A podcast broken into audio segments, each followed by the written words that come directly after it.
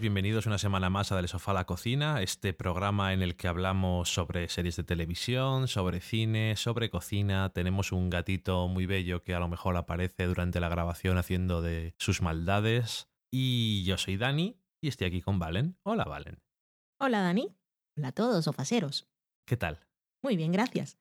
Bien, pues esta semana tenemos varias cosas en, las series. Tenemos Better Call Saul, un estreno de la AMC, este especie de spin-off de Breaking Bad.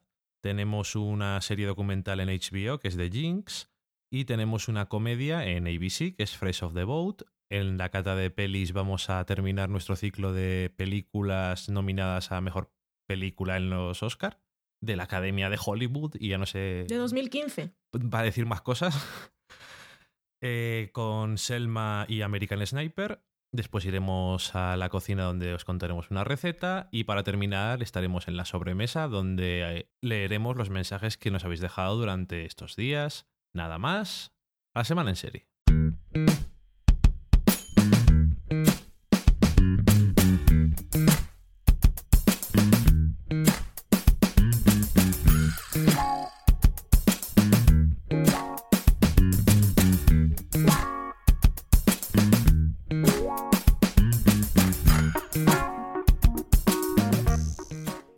Estamos en la semana en serie y es mentira.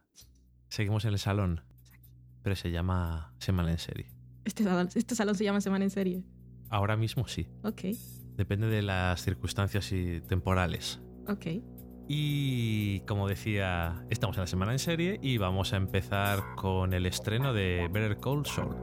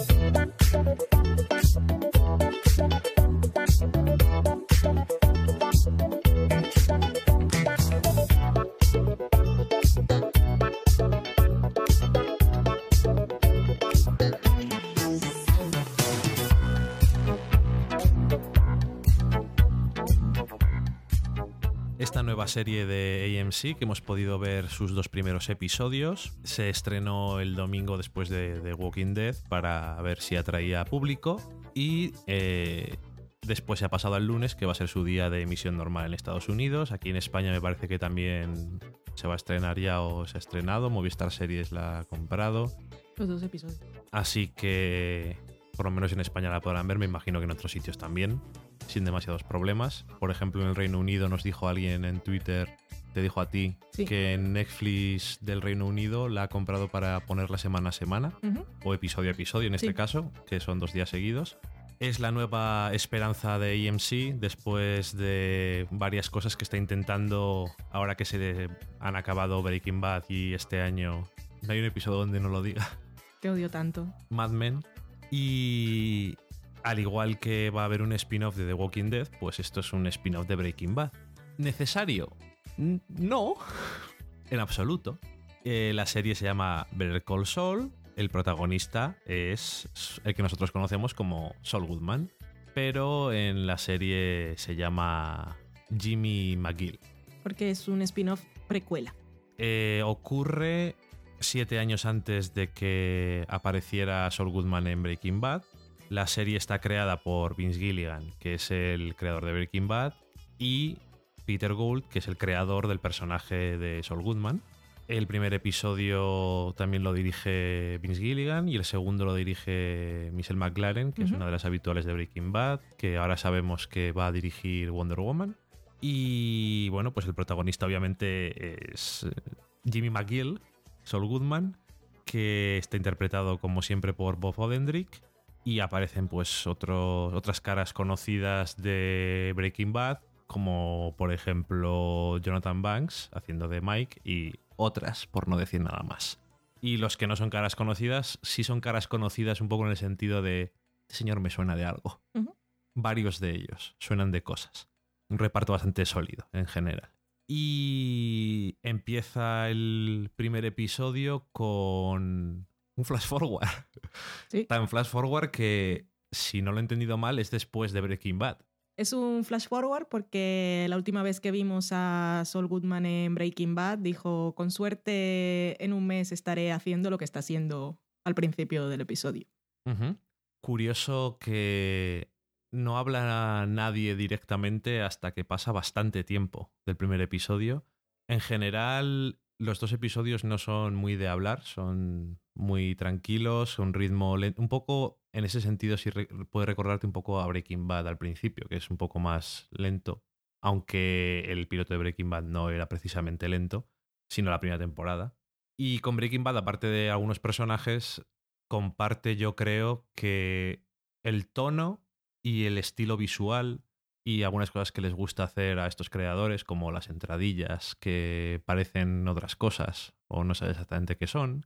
Y, mm, Y el equipo técnico, y el equipo técnico, sí, claro. Bueno, la música también, Sí, la dirección, todo es muy la parecido. editora del podcast. Si escucháis hielos moverse durante el programa, es que estamos aquí maridando, ya sabéis, con un poco de Coca-Cola. el programa. Coca-Cola, ¿eh? sí. Ok. Aparte de eso, no tiene mucho que ver con Breaking Bad porque es una serie distinta. Y es que tampoco. Probablemente haya gente que diga. Uy, echo de menos Breaking Bad, voy a ver esta serie, a ver si me da lo mismo. Y a lo mejor esperaba a alguien que desde el primer episodio les hicieran lo mismo, que podía haber sido algo que hubiera ocurrido si AMC hubiera dicho, bueno, no jodáis. O sea, la gente está esperando Breaking Bad, pues desde el primer episodio que parezca Breaking Bad para que la gente lo vea, porque aquí no nos ve nadie más que The Walking Dead. Al principio no estaba im- implicado Vince Gillian en el proyecto y después se unió. Y como siempre decimos aquí, especulación. A mí me gustaría pensar que en un principio no habían dejado las cosas muy claras y luego dijeron, no, nos van a dejar hacer lo que queramos. Y dijo entonces, ah, yo también entonces voy. Y mm, se nota en ese sentido porque no dan muchas concesiones a nadie, ni a quien ha visto Breaking Bad, ni a quien no lo ha visto. Es a los dos, en los dos extremos, porque si no has visto Breaking Bad, no te hace falta, pero también hay, muchísim- hay muchísimas cosas que tienen que ver con Breaking Bad y que te pueden in- interesar saber. Y si has visto Breaking Bad, tampoco te están dando lo mismo, ni te están intentando hacer la misma serie, están intentando hacer una cosa nueva, el personaje principal es diferente, por lo tanto la serie es distinta. Sabemos cómo acaba, entre comillas, ¿no? Pero eh, como se suele decir eso de que lo que importa es el viaje, pues en este caso nunca mejor dicho. Y a mí personalmente me ha gustado bastante los dos primeros episodios que hemos visto. Me ha gustado visualmente porque es un poco del estilo Breaking Bad y eso me gustaba mucho en Breaking Bad. Me gusta, no sabía si iba una serie iba a funcionar exactamente cuando oh, una serie de Saul Goodman, pero ¿qué mierdas va a ser esto? Está bien que no es Saul Goodman realmente el protagonista. Es, antes de ser Saul Goodman no es exactamente igual. Tiene algunas de sus mismas características. Hay cosas nuevas e interesantes. Tiene humor negro, que también es muy de estos autores que les gusta mucho. Y no sé, me llama mucho la atención porque muchas veces no estaba, entre comillas, pasando nada y era todo muy lento, no hablaba nadie y no me ha aburrido ni me ha, desin- me ha dejado desinteresado por ahora. O sea, muy poco me tenían que gustar para no terminar de ver la primera temporada, que por cierto van a ser 10 episodios y ya han renovado para 13 episodios en una segunda temporada. Pero me ha gustado, me ha gustado mucho, así de primeras, así que mm, seguiré con ella sin ningún tipo de problema. Si os gustaba Breaking Bad, tenéis que verla. Igual nos gusta. Yo me imagino que si os gustaba por ciertas cosas Breaking Bad, si os gustará.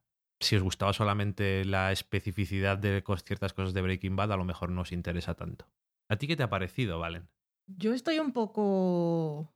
No, no sé cómo estoy. Un poco... Iba a decir neutral, pero no, lo sé. A ver. Neutral no suena como algo tuyo. No. que soy Leslie Knope. Siempre tengo una opinión sobre todo. Ah, estoy de acuerdo con ella. Los bolsillos deberían ser más grandes. Y los vestidos de mujeres deberían llevar eh, bolsillos todos. No me parece un problema nada de lo que has dicho. Y ahora hablando sobre Better Call Saul. Em, es que no, no estoy no, no, aún no sé exactamente lo que, lo que pienso sobre la serie. A ver, eh, sí creo que la gente que le gustaba Breaking Bad y tiene nostalgia va a encontrar aquí muchas de las cosas que estaban en la serie. Es el mismo tono y la misma forma de hacer las cosas y nos van a maravillar técnicamente como estamos acostumbrados. Y ya tenemos un personaje al que conocemos de la serie y van a ir apareciendo algunos otros, seguramente. No los principales, que eso han dicho que no, pero seguro nos sorprenden en algún momento. Es que yo todavía, de, la sensación que tuve cuando dijeron que iban a hacer el, el, el spin-off precuela, mi reacción inmediata fue, no me apetece. Y ahora que lo tengo, no estoy del todo segura que me interese la historia de Saul Goodman o que se convierta en Saul Goodman, alguien podría pensar, va a ser el mismo viaje de Walter White en Breaking Bad. Y no, porque en realidad vemos lo que vemos de este Jimmy y el Saul Goodman que conocemos se parecen mucho. Y tiene como los mismos principios y le interesa el dinero y cree que se puede aprovechar de la gente y es muy manipulador, que eso es Saul Goodman. Así que no va a ser el Walter White que parecía un poco atontado y luego se convirtió en el peor villano de la televisión. O sea, el viaje es distinto. Pero es que, es que no lo sé, no estoy segura. Porque lo que me podría interesar realmente, supongo que lo trabajarán y que irá todo muy lentamente como a Breaking Bad, esa relación con el hermano, y saber qué pasó con ese hermano del que nunca supimos nada en Breaking Bad. Y una rubia que aparece por ahí. Que después cuando conocemos a Sol, pues parece que está solo en el mundo. Con el gordo que respira muy fuerte. Y la secretaria. pero bueno, no sé. Es que no, no estoy segura. Es que quizá eso me podría interesar, pero lo que, o sea, siendo muy sincera, lo que he visto ahora no me ha emocionado demasiado. O sea, tiene todo lo de Breaking Bad que me gustaba, pero que ha sido como una etapa que ya he pasado. Y que también creo que cuando se acabó Breaking Bad quedé como muy... quedé satisfecha, satisfecha por la historia y por cómo lo habían cerrado, pero también quemada por el personaje, porque le acabé cogiendo mucha manía a Walter White, Heisenberg o lo que fuera, y quise como cerrar ya el capítulo ahí para siempre. Pero bueno, sí, voy a seguir viendo a ver qué tiene que ofrecer porque técnicamente me mola mucho. Ahora la pregunta es, gente que no ha visto Breaking Bad, ¿necesitaría ver Breaking Bad para ver esta serie? No. Pero siempre pienso en algunas escenas. Es que, claro, la están haciendo también mucho para los fans, para la gente que ha visto Breaking Bad. Hay muchos guiños. Y cuando aparecen personajes y ya los has visto y ya sabes lo que son, pues ya sabes que ciertas cosas van a pasar o no. Y una persona que llega virgen de Breaking Bad o de Breaking Leg, que podría ser esta serie, Breaking, Breaking Leg, he estado pensando en ellos. Cuando, por ejemplo, cuando se acaba el primer episodio, los que hemos visto Breaking Bad decimos, hostia. Y los que no lo han visto, pues dicen, pues vale. Tampoco hace falta para que entiendas cuál es el cliffhanger. Sí, no hace falta, pero bueno, es que no lo sé. Que no, estoy, estoy, estoy, desanimada. Yo te entiendo perfectamente. Pero es porque tenía, o sea, cuando me, di, me hablaron, me llamaron y me dijeron, me llamó Vince y me dijo, ¿sabes que vamos a hacer una precuela? ¿Te parece bien? Eh, yo dije, hostia, ¿para qué? ¿Qué necesidad hay? Pero bueno, que esta gente pues tiene talento, igual hacen algo muy bueno, pero es que no sé si es el tipo de historia que me gustaría ver ahora. Es que no, no lo sé. Yo te entiendo perfectamente porque yo he dicho que a mí me ha gustado bastante.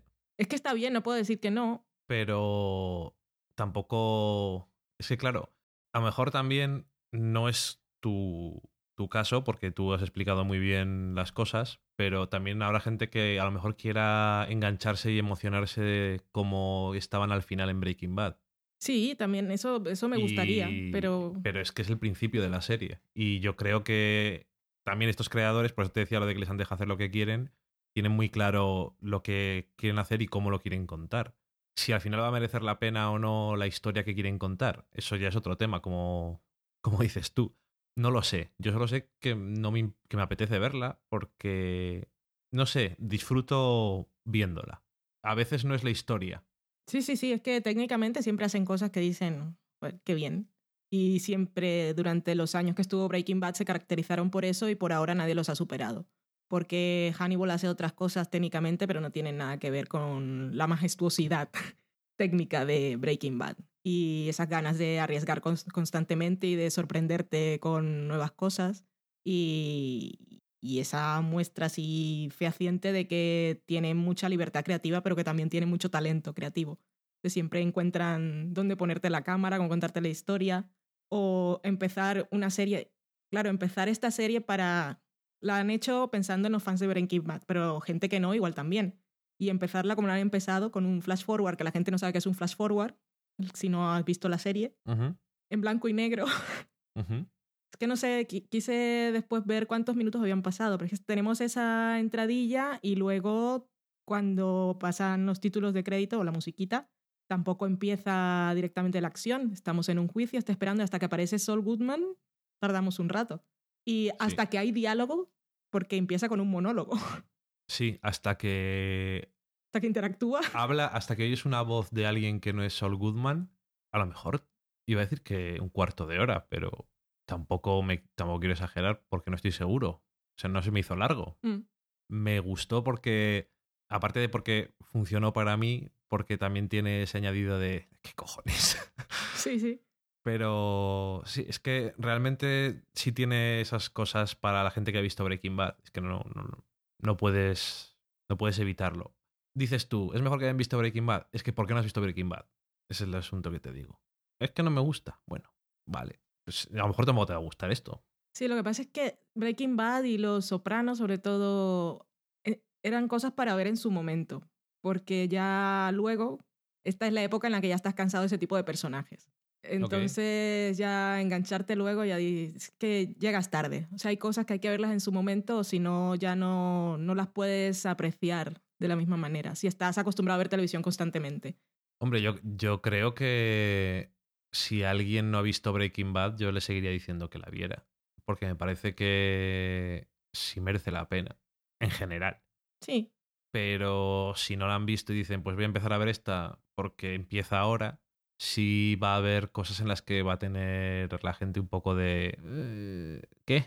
Pero en general... Ahora que también es otra manera. Si hay gente que no ha visto Breaking Bad, que, ve- que vean esta, Better Call Saul, ujú. y ya luego enganchen Breaking Bad. Sí, realmente es una mezcla entre Breaking Bad y The Good Wife. ¡No!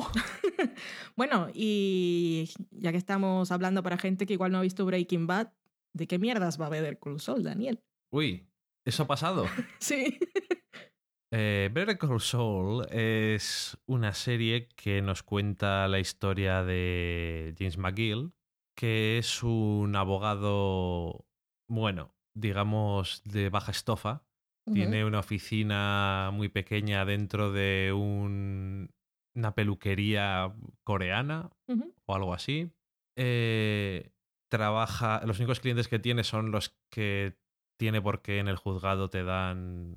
Le dan abogados a gente que no puede permitirse abogados. Y bueno, pues va un poco como puede, básicamente. Intentando abrirse camino, pero no es capaz.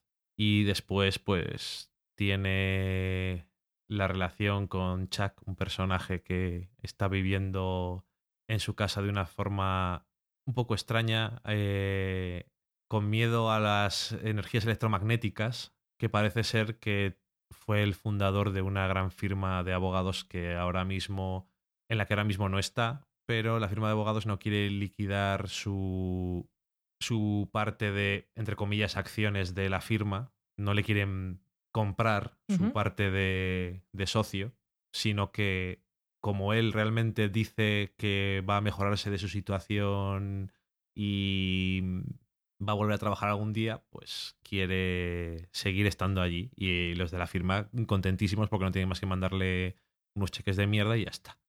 Y él está intentando también luchar porque le den algo, pero dándose un poco contra la pared porque él no quiere. Y él, mientras tanto, intentando ganar clientes a veces de la forma no... Bueno, primero intentándolo de la mejor forma posible y después a lo mejor de una forma un poco menos ética. Y bueno, en el primer episodio se junta con dos personajes y todo, como no puede ser de otra forma, todo acaba saliendo mal. No sé si lo he explicado muy bien, pero no es una serie de abogados. No. Salen, hay juicios, pero sobre todo hay, bastante tiempo ahí en el juzgado, pero juicios, juicios no hay mucho. Bueno, pero nunca habíamos visto a Saul Goodman en No. un juicio Y y hablándole él- al jurado. Él es un personaje que básicamente su característica así más, mm, más manifiesta, más superficial, es que intenta conseguir sus cosas y salir de todos sus problemas dándole a la lengua. Y pim pam, pim pam, pim pam, cuando está en los juicios o cuando está en otro tipo de problema, lo que sea. Siempre hablando. Es una forma distinta de arreglar los problemas, con la que no puedo decir que no esté de acuerdo. Pero bueno, también tiene sus matices. La escena del desierto estuvo muy bien. También Sí. se notaba que estaba Michelle McLaren ahí, que cuando está ella se hacen más cosas. Sí, Y todas las, Pero- todas las escenas complicadas y todas las cosas se las dejan siempre a ella, que eso me gusta.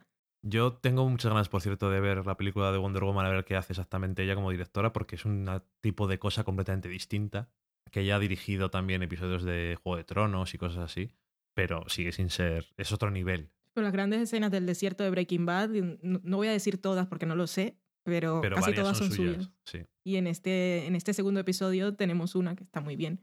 Está muy bien en muchos sentidos. Mm. Tiene, tiene humor, tiene tensión, está muy bien el trabajo de la cámara también. Está guay. Y el personaje de los malos, el nuevo, que si no nos había salido en Breaking Bad, estaba yo pensando, es que lo he visto, lo he visto, lo he visto. Ajá. Tuve que buscarlo porque ¿Y? no sabía quién era. Es Vic de Orphan Black. Estaba pensando, este suena, ¿también había salido en Breaking Bad? Ya veo que no. Es que me sonaba tanto y yo estaba pensando, es que no- Encasillada la gente está. Ah, pues mira, no sabía, no sabía que era ese. Yo pensaba, yo había asumido, me sonaba tanto que había asumido que salía en Breaking Bad. Sí, sí, a mí también me sonaba, pero no lo ponía en Breaking Bad. Como no sabía quién era, lo busqué. Yo dije, hostia, sí. Y entonces ya, ya me acordé de él. Oye. Y bueno, em, bueno, Bob Odenkirk, que es el protagonista, es, es un cómico, pero creo que es uno de esos cómicos que cuando hacen cosas que, nos, que son dramáticas, se nota que sirve mucho el entrenamiento de cómico. Hmm. Y tiene la ventaja de que en una serie que sabes que va a haber cosas que son cómicas, no de descojonarse ni de que la gente haga cosas absurdas, sino de las situaciones y de la forma de hablar, lo tiene asumido perfectamente, es como parte de él. Sí, Y se nota, se nota además en cómo manejan los tiempos y el ritmo de las escenas. Lo Sí. controla totalmente. Y esto no tiene, no tiene, no aporta nada al análisis de Better Call Saul, pero estaba escuchando, le entrevistaron a Bob en Fresh Air.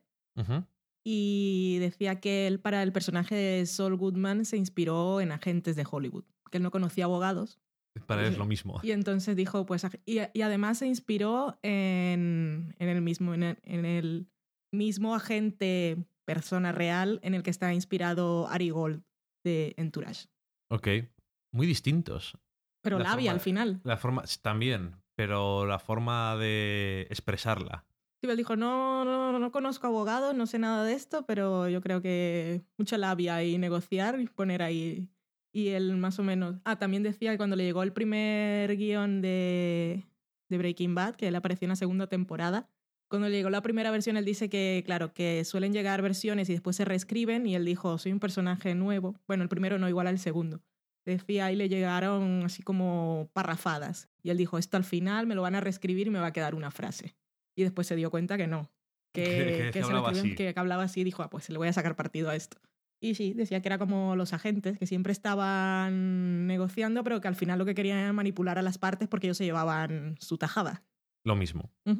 Se nota que ha interpretado al personaje antes y yo me alegro por él porque así en general me cae, me cae bien cuando le he oído hablar en cosas y lleva un montón de años haciendo de todo.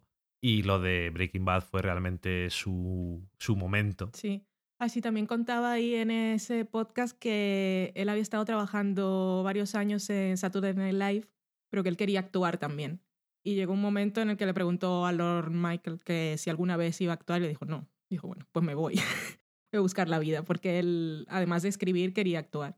Digo, pues igual no me sale nunca nada. Sí, si no me equivoco, él estuvo en un programa de sketches y también en HBO que se llama Mr. Show Sí, y, también estuvo como, como abogado también o como agente en Larry Sander Show. Ok.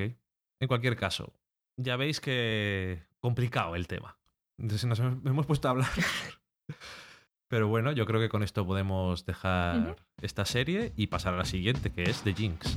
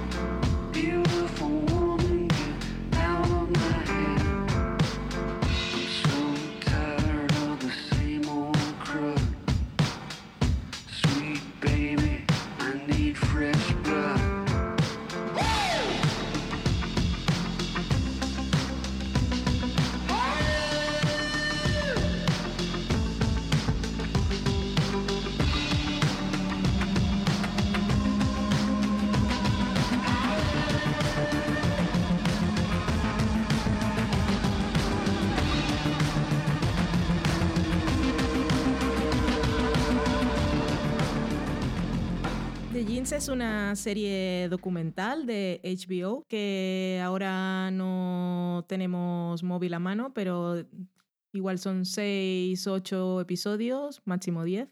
Está por ahí. Bueno, es una serie, no es solo un episodio. Y de Jeans, el titular es, el titular, el título es eh, La vida y muertes, que me gusta, de Robert Darst. Y esto es una serie documental de este género que ahora la gente, sobre todo los críticos americanos, están vendiendo como el serial del HBO, pero esto está enmarcado en el true crime, que es... Que lleva toda la vida. Lleva toda la vida en el Reino Unido empezó, creo, y bueno, en Estados Unidos es, el pan de cada día. Hay un canal, se llama Crime and Investigation. En España y en otros muchos países lo tenéis. Todo es mm. true crime.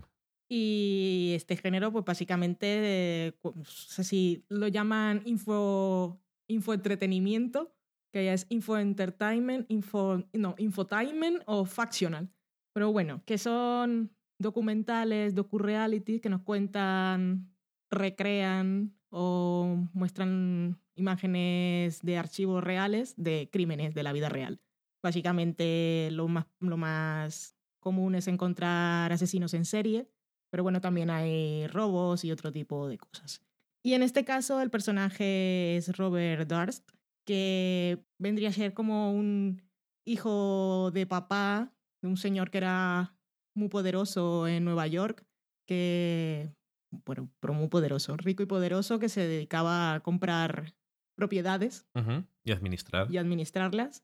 Y este pues era junto con su hermano, debería ser el heredero de, de ir a trabajar y de la fortuna, pero no estaba muy bien de lo suyo. Y su historia saltó a los medios cuando fue sospechoso por la desaparición de su primera mujer, una cosa de la que no fue declarado culpable. En los 80. En los 80, y que luego volvió a reaparecer en los medios nuevamente porque lo reconocieron eh, por ahí a principios de 2000, eh, en un caso que no tenía nada que ver, en el que un hombre disfrazado de anciana muda había mm, matado y descuartizado y tirado a las aguas, como las bolsas de Dexter, el de la serie de Showtime, a un vecino. Eh, esto es bastante truculento. No es la única muerte a la que, de la que es sospechoso. Y esto es lo que nos cuentan en el primer episodio. Empezamos con esta muerte del año 2000 y aparece gente del New York Times y abogados, policías de la época y la abogada de la acusación. Y luego el giro que nos dan en el primer episodio es que no solo nos van a contar ah, por los hechos que tengan la vida de este hombre según lo que crean, sino que, bueno, el director de este documental es Andrew Jarecki, que también fue director de un documental muy famoso, muy famoso a principios de por ahí 2003, 2005, no recuerdo bien, que ganó premio, no sé si en, Sundance o algún Oscar, que es el documental este de padre e hijo de la familia Friedman, que fueron acusados por, de pederastia. Y el documental pues seguía un poco ese caso y cómo había destruido a la familia sin, era un poco así como en la estela de The Staircase o de Serial, en el que no se decían si eran culpables o no y dejaban al espectador que pensara. Y el caso es que este Andrew Jarecki, eh, nos enteramos en el primer episodio de Jeans que él dirigió una película eh, por aquí en la década del 2000, no sé exactamente el año, sí, 2010, en la que contaba la historia de Robert Darst, eh, del asesinato de aquella, bueno, la desaparición de aquella primera esposa y, y los hechos que nos cuentan en este documental. Y entonces eh, aparece en The Jeans el productor de la película que había dirigido. ¿Cómo se llamaba? La película. All, All Good Things, todas las cosas buenas. Ok. Sobre todo. Eh, bueno, aparece el productor de esta película diciendo que, claro, había llamado Robert Darst. Hola, ¿qué tal? Soy Robert Darst. He visto la película, quiero hablar con el director. El productor le decía yo a Dani, se hizo caquita, que Dani pensó, ¿por qué lo van a matar? Y dije, no, el productor dijo, hostia, de aquí podemos sacar tajada. Anyway, le dijo al director que había visto la película, que le había gustado, que no había ninguna otra persona en el mundo que, lo, que supiera tantas cosas de él como parecía que él sabía por la película que había hecho y que si estaba interesado en una entrevista. Y así no dejan. Así que es un poco la investigación, todas las cosas sobre los crímenes, pero tiene el plus de entrevista con el hombre en cuestión. Entrevista con el vampiro. Sí, también. Es un poco, en ese sentido se parece... En ese sentido se parece a Serial. sí. Lo que pasa es que es distinto, porque la entrevista no ocurre en la cárcel. No, este hombre está, por ahí. Y decía, no, esto se parece a Serial, pero llevaron unos años haciendo esto. Porque los documentales, no sé si sabéis, no sé si sabéis pero hay que documentarse. Mm. Para hacerles hay que investigar, hay que buscar eh, imágenes de archivo, eh, vídeos, todas esas cosas, hay que montarlo y... Hay que perseguir a gente, antes de que existiera Serial ya estaban haciéndolo. Hmm. Pero de todas formas... que dijo HBO, esto no viene bien. Sí, pero de todas formas, si hay gente que no era aficionada al género y ahora pues le han encontrado un poco de interés, si es gente que puede encontrar en The Jeans mm, una motivación que quizá antes lo habrían dejado pasar por alto. Igual en Estados Unidos no, porque es una cosa que, con la que viven cada día. Pero aunque HBO está hecho para la gente de Estados Unidos, pero también piensan venderlo fuera. En cualquier caso, para nosotros que vivimos fuera de allí, eh, esa sería la motivación. Porque ahora yo tengo que decir, este tipo de temáticas a mí nunca me habían interesado. Y ahora después de ver Serial, pues eso. Ahora, hay que tener en cuenta también que más allá de Serial, y el True Crime fue el tráiler el que nos dio el interés, porque visualmente está muy bien. Y las recreaciones están geniales porque no son gente disfrazada ni telerecreaciones. Que son horribles. Sino son planos, planos pues, guay, en los que no hay gente, pero que te dan atmósfera y sensación. Y en ese sentido se parece un poco al tipo de documentales como The Impostor, el impostor. Sí, el impostor. Más que, a, más que a The Staircase, que era más rollo. pongo la cámara. The Staircase es un documental puro del momento, no es mm. investigar nada, es. Un seguimiento. Un seguimiento, que también es interesante de su forma, pero por la suerte. Una de las cosas fundamentales para que una de estas cosas funcione, para mí, es no solamente que las cosas que pasan sean extrañas y que digas, pues sí que es verdad que la realidad supera la ficción, Mm. porque... Mm. wow. o sea, en fin. Em, sino que el centro de las investigaciones tenga unas ciertas ambigüedades, interés, algo extraño que te atraiga. En The Staircase lo tenía porque no hacía nada realmente, solamente dejaba que todo existiera, pero el protagonista de The Staircase, protagonista entre comillas porque no es una película, pero bueno, el centro de The Staircase es interesante porque es tiene muchas cosas. Todo se va acumulando. Y en este caso, lo mismo. O sea, The Jinx tiene. Robert Dars es un personaje, literalmente. O sea, no es una de esas cosas para ver en plan serial de, ay, espero que descubran que no es culpable. En este caso, mm, por un lado, hasta podría decir a alguien, a ver si, es culpa a ver si descubren que es culpable de verdad. O algo así. Porque es un tipo que no es.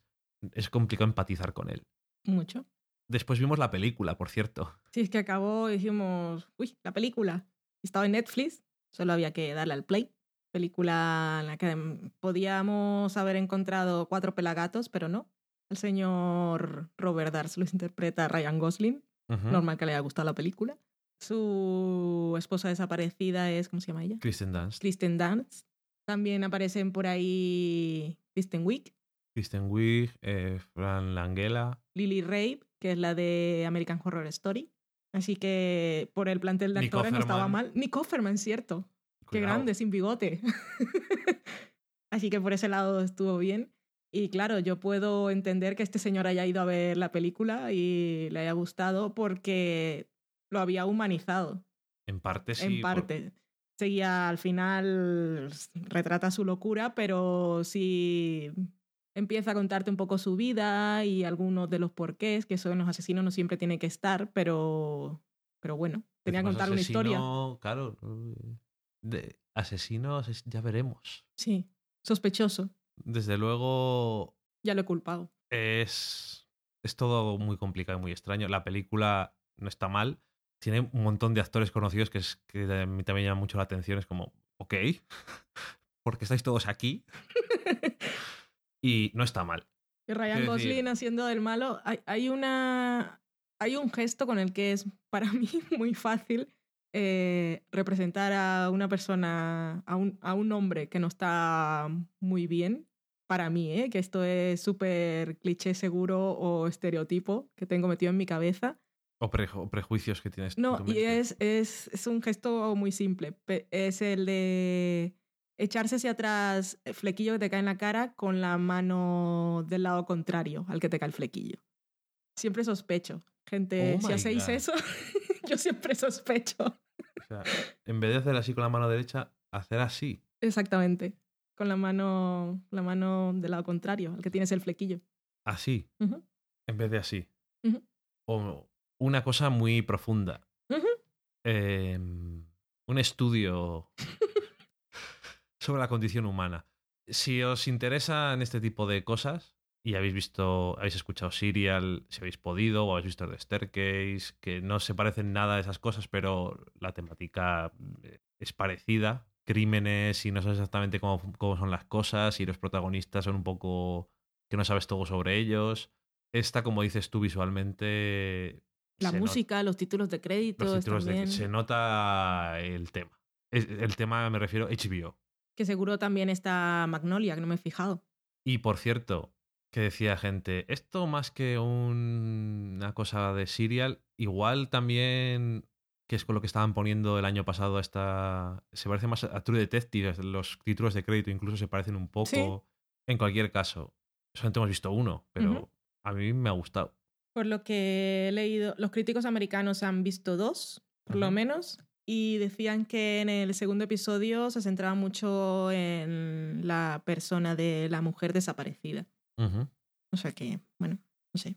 En cualquier caso, yo después de ver la película no os recomiendo que la veáis hasta que no se acabe esto. ¿Pero tú crees que alguien nos va a hacer caso, va a ver esto y se va a poner a ver una película? Es que nosotros estamos muy mal. Gente nos escucha para gritarnos en el coche, pero para hacernos caso no. Ok, y dicho eso, que me deja con muchas ganas de seguir haciendo el podcast. Vamos a hablar de Fresh of the Boat.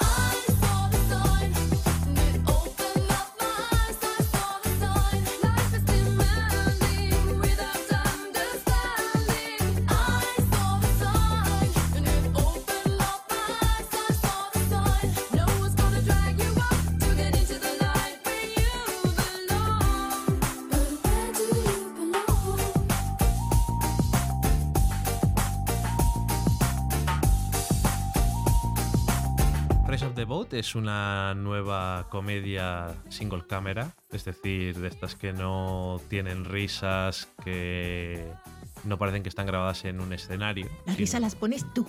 Wow. Eso debería ser un eslogan. Eso es lo que iba a decir. Digo, eso es el eslogan de TBS o de Comedy Central o algo así. Las risas las pones tú. Tú Tienes un futuro en este tema. ¿Cuál? En el tema ese en el que estudiaste. De cosas de Comunicación. comunicación y publicidades. Y, bueno, ya sabes. Mierdas de esas. Mierdas de Que no son ciencia, que que valen para nada. Cada día estoy más convencido de, lo- de que las cosas van al revés, pero bueno. En cualquier caso, Fresh of the Boat eh, de ABC se pusieron, si no me equivoco, los dos primeros episodios lo pusieron el día de Mother Family, también, como hemos dicho, con Better Call Saul, para que la gente lo viera y dijera, ah, pues me interesa, o no, pero que lo viera la mayor cantidad de gente posible. Es su público. Pusieron The Middle, como siempre, The Middle Modern Family, que es el dueto que les funciona tan bien. Y después, en vez de las otras cosas que suelen poner, pues pusieron Fresh of the Boat, que no va a emitirse este día, sino que se va a emitir, creo que el día, el horrible día para ponerte eh, comedias de Agents of Shield Contra NCIS, en CBS y cosas de estas Es tan absurdo. lo que quieren es poner las cosas ahí para que fracasen. Esta serie, eh, que por cierto, como curiosidad, es la. Bueno, antes de la curiosidad, es una serie que está basada en una biografía que se llama Fresh of the Boat a Memoir. Está escrita por Eddie Huang, que es un cocinero, chef de estos famosos en Estados Unidos, que también, por cierto, fue abogado, una cosa surrealista.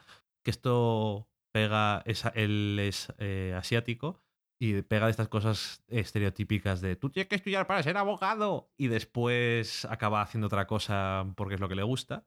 Y bueno, pues está basado en esas memorias. La showrunner es, a ver si soy capaz de decirlo, Nanachka Khan, que es la creadora de Don't Trust the Beach on Apartment 23. Ujú.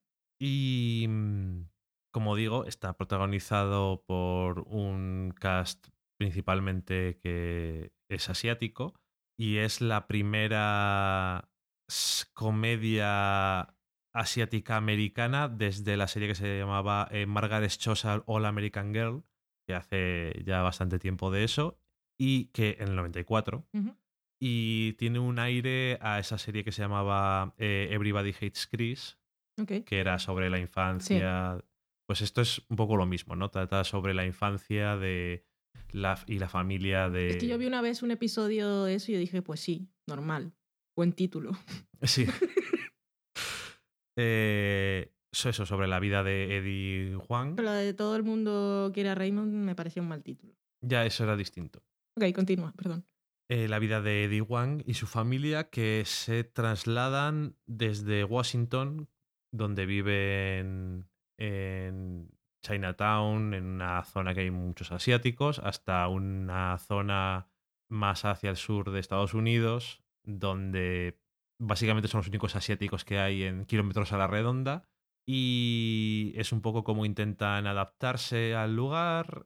Eh, tanto sus padres como él, los conflictos que tienen. Su padre tiene allí, por eso se han mudado, un restaurante muy americano, en plan estereotípico a tope.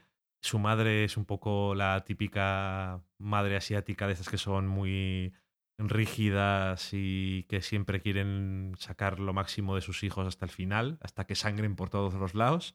Tiene dos hermanos pequeños que son felices en general.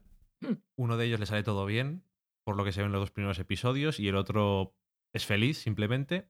Y él es un aficionado al rap que es un poco así como rebelde y que quiere chocar un, choca un poco contra las cosas que su familia espera de él, por decirlo de alguna forma.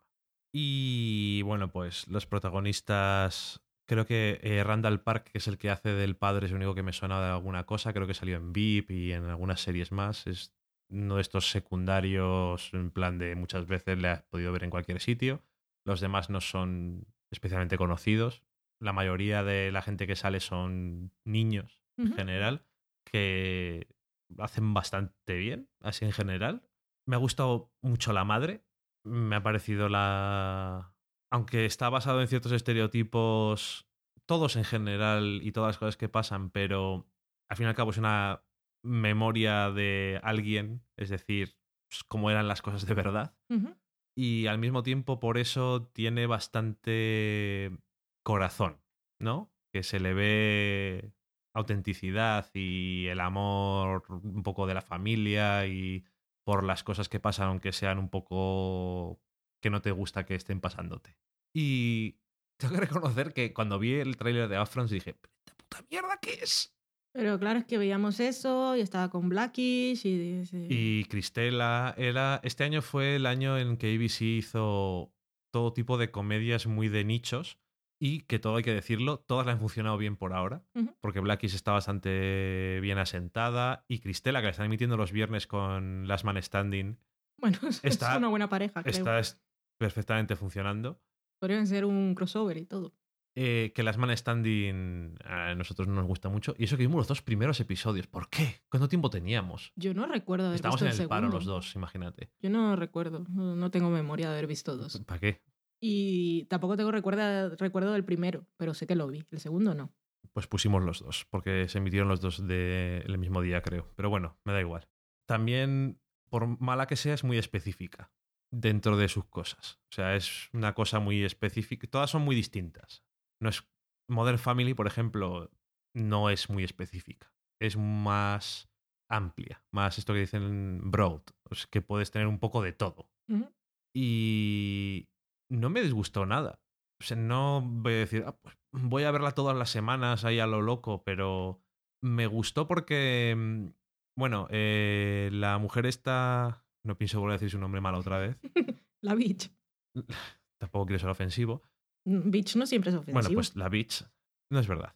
Eh, eh, se nota que mm, es un poco coger, porque Don't Trust the Beach, que estaba con Happy Endings, era como que estaba en, otro mundo de ABC, por eso ninguna de las dos sigue. Y esto que está más en- dentro de la marca y el espíritu ese de Modern Family también, de alguna forma, y familias y familias, pero un poco filtrado por un poco su un poco de mala hostia que tiene y sale más sincero que esas cosas que me gustan a mí tanto de Modern Family como tú conoces. Me gustó, mm, no sé si me sí, bueno, ¿qué coño? me gustó más, iba a decir que me hizo más gracia, no necesariamente me gustó, pero sí, me, hizo, me gustó y me hizo más gracia que Blackies, que también es muy específica, pero creo que las dos aspiran a lo mismo, que es ser específicos en cuanto a una familia asiático-americana, una familia afroamericana, pero hablar de cosas que todo el mundo se puede relacionar de alguna forma, siendo específicas, que es, creo que es la mejor forma de hacer cualquier cosa. Ujú. Y me pareció bastante simpática. No, ya te digo que no voy a estar semana a semana diciendo a ver cuándo sale, pero no me arrepentí de verles los dos episodios en ningún momento. ¿A ti qué te pareció? Simpática es el adjetivo. Es simpática y tiene sus momentos graciosetes y su punto entrañable. Y si está dentro de esa imagen de marca que quiere dar ABC para sus comedias. La gente que le guste de Golvers es de ABC. Sí, y, y Modern Family y bueno, ya no voy a decir los que le The gusten. Middle, Blackies. Son series familiares y, y en gente así de toda familia y, y eso, es un humor que tampoco esperes mucho retorcimiento porque no, no es lo que hay que ir a buscar ahí, así que si ya sabes lo que vas a buscar, lo encontrarás. Pero dentro de eso tan mediocre que suena es lo que hay y es lo que tendrás, creo que está bastante bien. Y el personaje de la madre, aunque sí parece muy estereotipo, sobre todo en el primero, y sigue, sigue siendo ella en el segundo, sí parece el personaje que puede tener más potencial y que no, no sé si la voy a seguir semana a semana, pero sí puede ser una de esas de un sábado por la mañana puedo ver qué tal va. Y sí creo que si la veo dentro de varios episodios voy a encontrar que, que la madre puede ser bastante simpática. Y el personaje del niño que te cuenta la historia está bien porque como se, sale un poco de, del esquema de niño asiático como te lo imaginas y es el que le gusta cuando lo ves ahí con sus le gustan le gustan los raperos y se viste como ellos y pone a la abuela que va en silla de ruedas con el radio casete a que le ponga la música a todo volumen para que le haga las entradas cuando le va a decir algo a la madre son son monos y el padre es así la buena persona, un poco tontorrón, que no, no va a haber mucho más de ahí, pero eso. Y tiene, tiene esa parte también de, no de moraleja, sino de cómo se quieren, Que es lo que a ti no te gusta de Modern Family porque lo verbalizan y aquí no hace falta que lo digan porque ya lo ves en la imagen de en la cara del niño vecino cuando los ve a todos juntos Sí, y a ellos mismos también. que aquí tenía el peligro de que fuera más explícito aún porque tiene un narrador. Sí. En Modern Family también a veces hay, hay también narrador, pero aquí es que Hay- es hay literalmente que es la voz en off. Entonces podría ser posible que alguien te explicara las cosas y le pegara una pata en los huevos cada día. Los mejores episodios de Modern Family son en los que, los que acaban con nadie diciendo nada. Es que ya, ya estás traumatizado. Yo después de un tiempo ya Pero se que, me olvidaba. O mentalmente le bajaba el volumen. es que me ocurrió, ya ves que tú lo puedes hacer, yo no. Mm. Eso es una cosa que tú puedes hacer y Tengo haces. poderes. No solo la tele. Y, y entonces eso me pasó porque vi varios de Modern Family en una temporada en concreto que vimos varios así seguidos que tenían eso. Y luego el mejor de todos, no sé si fueron uno o dos, no tenían nada de eso al final. Dije, ¿casualidad? No. Todos sabemos lo que hay. Es que tampoco es necesario, porque se ve explicado muy bien. ya, pero así lo han hecho y así lo harán. Ya sabes que a siempre. mí me, me gusta que me traten de retrasado mental. Pero bueno, me parece bien. Que, no sé, eh, hacer series para toda la familia, puedes hacerlas mal y puedes hacerlas bien. Creo que ABC en general es una cosa que sabe hacer. Y yo creo que lo demuestra con todas las series, porque te pueden gustar más o menos, pero ninguna dices, pero qué mierda es esto, así en general. Sí, a la gente le suelen gustar. Aquella de los extraterrestres también era de ABC, ¿no? ¿Era de ABC también? No lo sé. Me ¿La parecía. de Rock for the Sun? No, no, no, que va, la nueva. Ah, The Neighbors. Sí. Esa fue la que menos me gustó de todas. Pero bueno, es de ese estilo y a la gente le Sí. suelen gustar. Porque ¿qué es eso? Pues, pues hacen Hostia, gracia. Rock from the Sun. Madre mía. Aquella era una seriaca. Yo no sé, en esa época yo no Es- sabía de qué canal era porque la vi ni aquí en tú ni, España. ni yo tampoco. Cosas de marcianos. Como siempre, aquí en España somos gente que sabe poner títulos. Ay, Cosas de marcianos. Yo soy Gordon Levitt. Mierda. Pedazo de título que tiene en inglés. The Rock from the Sun. Madre mía, qué bueno es. Mm. Bueno, en fin. Que eso es, eso es una serie muy, muy chula que no tengo ni idea de dónde la pondrían. Ya lo miramos luego, total. tú, Fresh of the Boat, ¿sabes qué quiere decir? Recién salidos del, bar, del barco. Tal cual. Creo que sí. Vale. No En sabía plan, si era alguna acabamos de expresión. llegar a este país, Vale, vale. Creo, creo que quiere decir eso. A lo mejor hay alguna expresión aparte. Pero... No. Vale. Bueno, pues con eso yo creo que podemos dar por terminada la semana de serie. Hmm. Y dicho eso, a la cata de pelis. O en la cocina. Lléname la copa. Eso voy a dejar.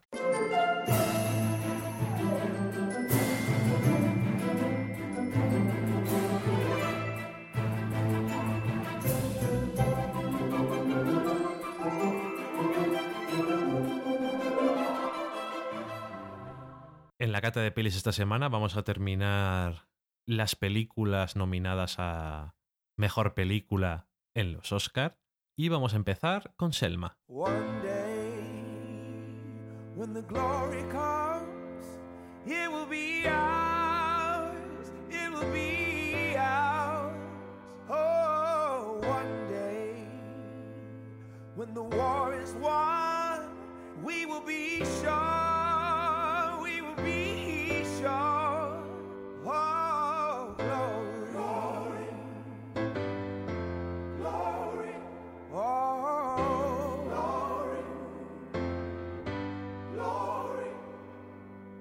To the heavens, no man, no weapon. Formed against, yes, glory is destined. Everyday women and men become legends. Sins that go against our skin become blessings. The movement is a rhythm to us. Freedom is like religion to us. Justice is juxtaposition in us. Justice for all just ain't specific enough. One son died, his spirit is revisiting us. True and living, living in us. Resistance is us. That's why Rosa sat on the bus. Selma, que parece el nombre de una mujer, pero no, es de un pueblo de Alabama, Estados Unidos. Es otro biopic de esta carrera a los Oscar y esta es un biopic del personaje de Martin Luther King, que diréis vosotros, ya está muy visto. Pues debéis saber que es la primera película que se hace sobre él y aunque creemos saber muchas cosas, pues en realidad no sabemos nada. Sabemos que tuvo un sueño, que Ujú. ganó un premio Nobel de la Paz y que fue muy importante en cosas de conseguir derechos de la población negra de Estados Unidos, pero después de ver la película nos damos cuenta que en realidad no sabíamos nada. Ujú. Selma está dirigida por Eva DuVernay. Eh, Eva es una mujer y también es negra. Ella ganó en el Festival de Sundance hace unos años por su película, su, su segunda película Middle of Nowhere, que, y su primera producción fue un documental. Ella antes había trabajado en publicidad y dice que un día viendo Collateral de Michael Mann dijo, yo puedo hacer esto. Ganó el premio Mejor Directora. Sí, Mike, eh, Colateral está bien, que me gusta. Sí, está bien. Fue la primera vez que vi a Tom Cruise no siendo de Tom Cruise de siempre, no siendo Top Gun o alguna tontería de esas. Ahora que lo dices, sí. Teniendo en cuenta que sale mucho en la película, no está mal eso. Pues eso, otro biopic y no habiéndose hecho antes algún- una, ninguna película basada en este personaje ahora, persona tan importante en la historia de Estados Unidos, se podría haber caído en el recurso fácil y lugar común de intentar contar toda la historia de su vida, Ujú. porque no lo conocemos. Pero en este caso decidieron centrarse en pocos meses y un periodo muy concreto, justo después o en el momento en el que le entregan el Premio Nobel de la Paz. Empieza sí. la película. Mm. eh, empieza justo ahí. Eso fue a finales de 1964 y lo que nos van a contar o lo que nos cuentan es la historia de la campaña política eh, y pacífica que lideró Martin Luther King hasta que se consiguieron los derechos que no se tenían y centrados básicamente en las marchas históricas que se hicieron en Selma, en Alabama, y que fueron marchas de kilómetros hasta Montgomery, que era la capital. Cuando hablamos kilómetros, eran varios días caminando. Pero bueno, para que llegue en ese momento, pues pasan muchas cosas. Y no quiero contar más ni detalles porque para eso está la película. Así que creo que podemos entrar en valoraciones porque no hacemos spoilers en las catas, ya lo sabéis. A menos que Aunque sean hayan Históricos. aunque sean históricos, pero es que en realidad, bueno, sabemos que se consiguieron algunas cosas.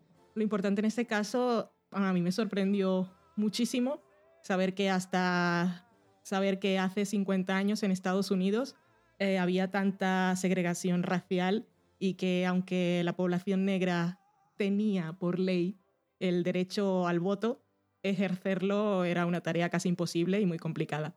El personaje de Martin Luther King lo interpreta un actor británico ¿Cómo no? que se llama, afortunadamente he escuchado varias entrevistas de Eva DuVernay estos días, porque si no lo habría pronunciado mal. se llama David Oyelowo. Ok, No sé cómo lo habría dicho, Oyelowo, supongo. a saber. Eh, le interpreta a Martin Luther King, que luego el otro día teníamos la tele normal y estaban pasando alguna entrevista y supe que era él porque me lo dijiste tú. Él engordó para este papel y aparte tiene el bigotillo Y, el acento. y el acento es que, claro, no habría imaginado nunca que era británico. Y la que interpreta a su mujer también es británica, que la escuché en una entrevista también. Se llama Carmen Iyogo. Los británicos estos dirigen muy bien, ¿eh? Lo hacen muy bien. Este proyecto en concreto, que el, el guion es de Paul Webb, que no tiene más créditos en IMDb, pero es el que aparece acreditado como único guionista. El proyecto era suyo y estuvo dando vueltas por varios directores. Desde el principio el señor Ojello O se interesó por él, porque él tenía una historia así como de un llamado de que él tenía que ser Martin Luther King y estaba obsesionado con la historia siendo británico, que no tenía ninguna vinculación directa emocional, no decir que sus padres lucharon por la causa o fueron víctimas, nada que ver. Y él estuvo siempre vinculado al proyecto y esto pasó por un montón de directores. Creo que pasó por Michael Mann, Casualmente. sí, por Lee Daniels y ahora no me acuerdo, pero en la lista de directores son todos famosos. Pero en realidad nunca encontraba mucha financiación porque no era una historia que interesaba demasiado hasta que David habló con Ava, con la que ella había trabajado en aquella película con la que ella ganó el premio en Sundance y ella aceptó hacerlo aparte porque le interesaba mucho el tema, aceptó hacerlo por un presupuesto limitado que le dieron 20 millones de dólares que eso es poco, poco para una película en Estados Unidos, poco para el tipo de película después de ver cómo ha quedado, y en realidad es poco para una película en cualquier parte si tienes que tener tantos extras y ambientación de época y todas estas cosas. El guion lo corrigió la propia Eva DuVernay, aunque no aparece acreditada, aportó muchas cosas y convirtió el proyecto en algo suyo que ella sí tenía alguna vinculación emocional y también política porque ella es activista declarada.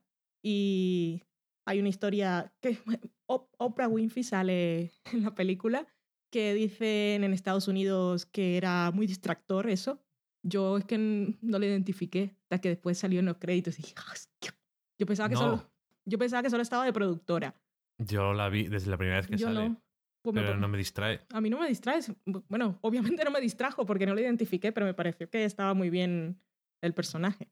En fin, en pues una entrevista con Oprah, ella contó, Eva DuVernay contó la historia, y es que su padre fue testigo, no partícipe de aquellas marchas, o estaba en uno de los pueblos que estaban de camino, y bueno, por supuesto, siendo negro y estando en la época, sufrió mucho con todo lo que estaba ocurriendo y fue al rodaje a ver cómo se rodaban la- las marchas en Selma o los primeros intentos y decía que para él fue un momento así como de lágrima total ver a su hija negra diciendo acción o corte y que la gente la obedeciera. Así que es, eso es muy Oprah, pero a mí me pareció muy bonito leerlo. en fin, eh, la película me sorprendió demasiado, muchísimo, porque de ese tipo de películas históricas, biopics, que pueden dar pereza, y no conociendo a la directora tampoco esperas mucho. Y después de ver direcciones como la de The Theory of Everything y The Imitation Game, que están nominadas como mejor dirección, tampoco esperas mucho más de las que no has visto. Y están, son candidatas a mejores películas. El nivel no, no es muy alto en cuanto a propuestas.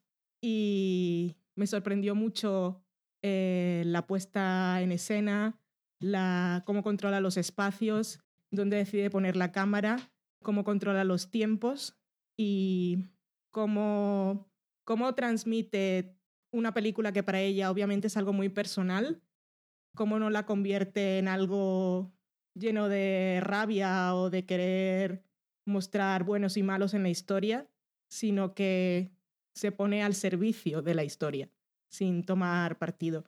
Porque lo que espera uno es que te cuenten una historia de un Martin Luther King que era un héroe y aquí es una persona, o que te muestren al presidente de la época, que era Lyndon B. Johnson, como un super malo, y tampoco, es un político.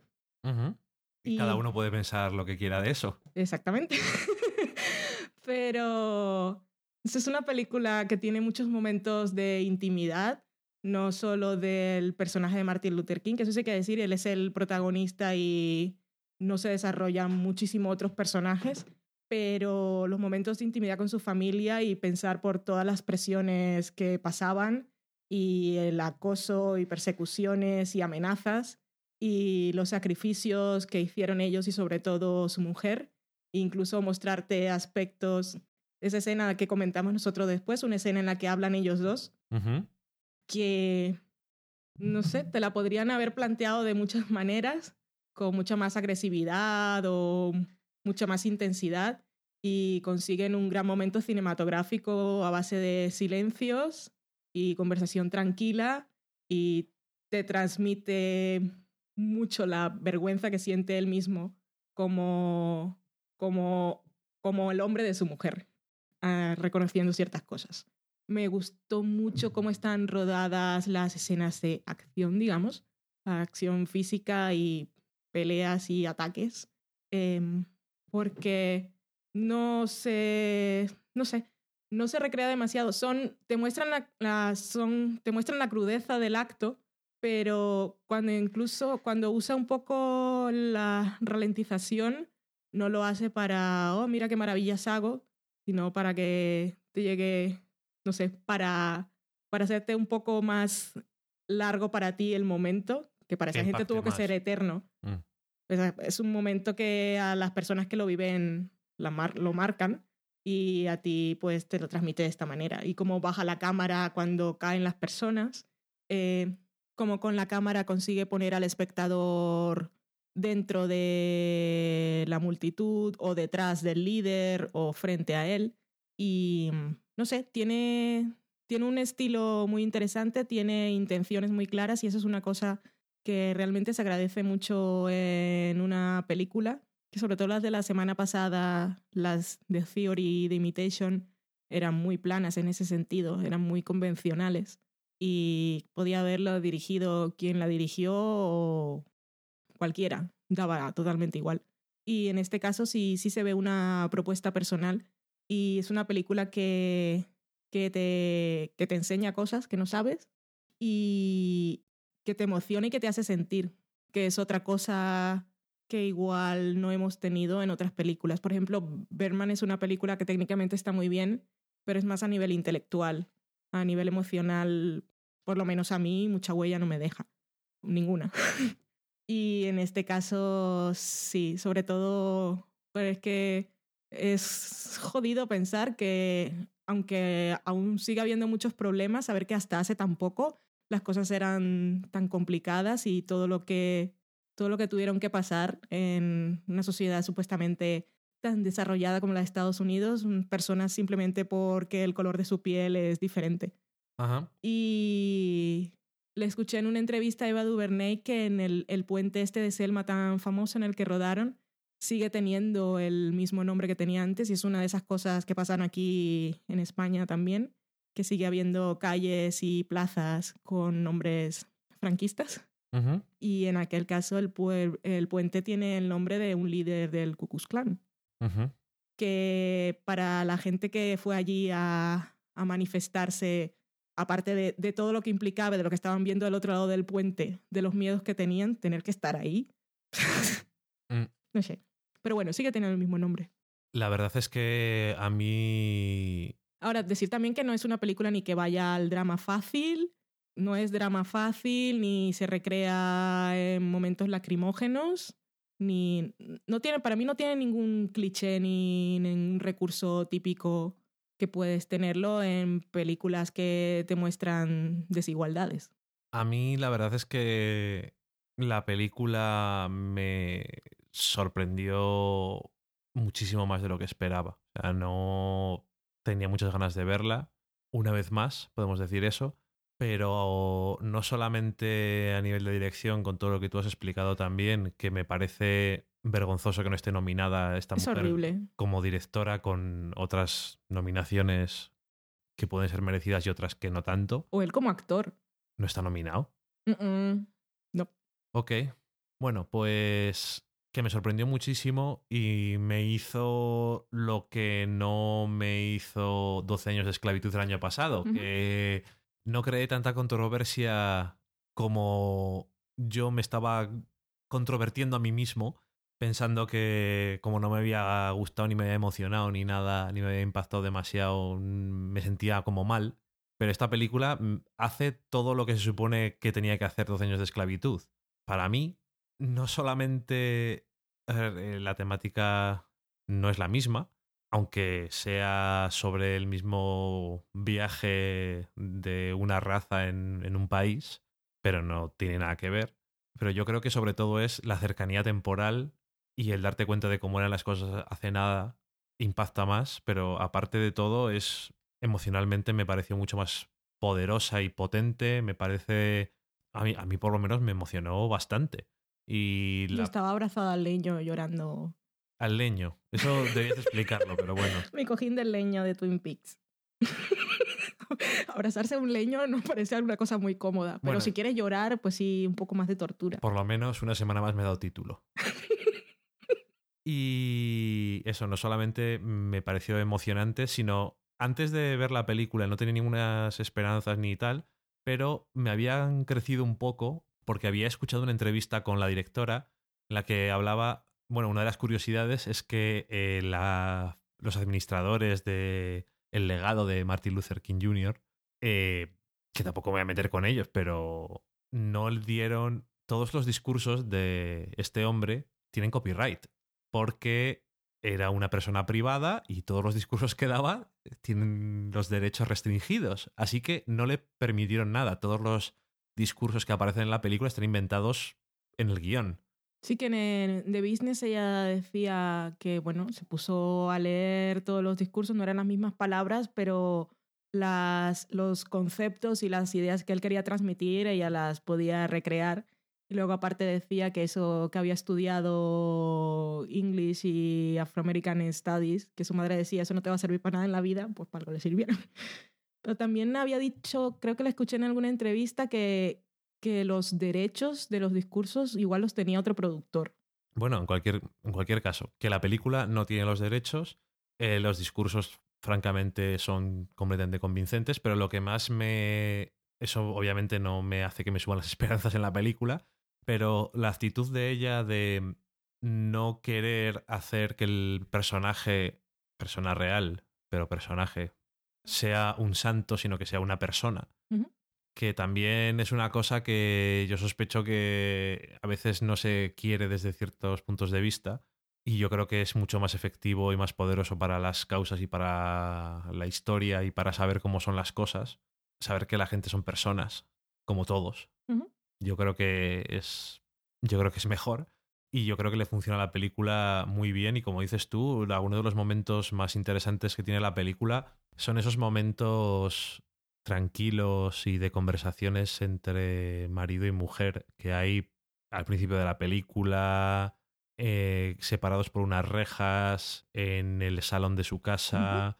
Y siempre son muy efectivos a la hora de demostrar cómo está cada uno de los personajes y qué es lo que están pensando, en qué estado mental están y cómo es el estado de su relación.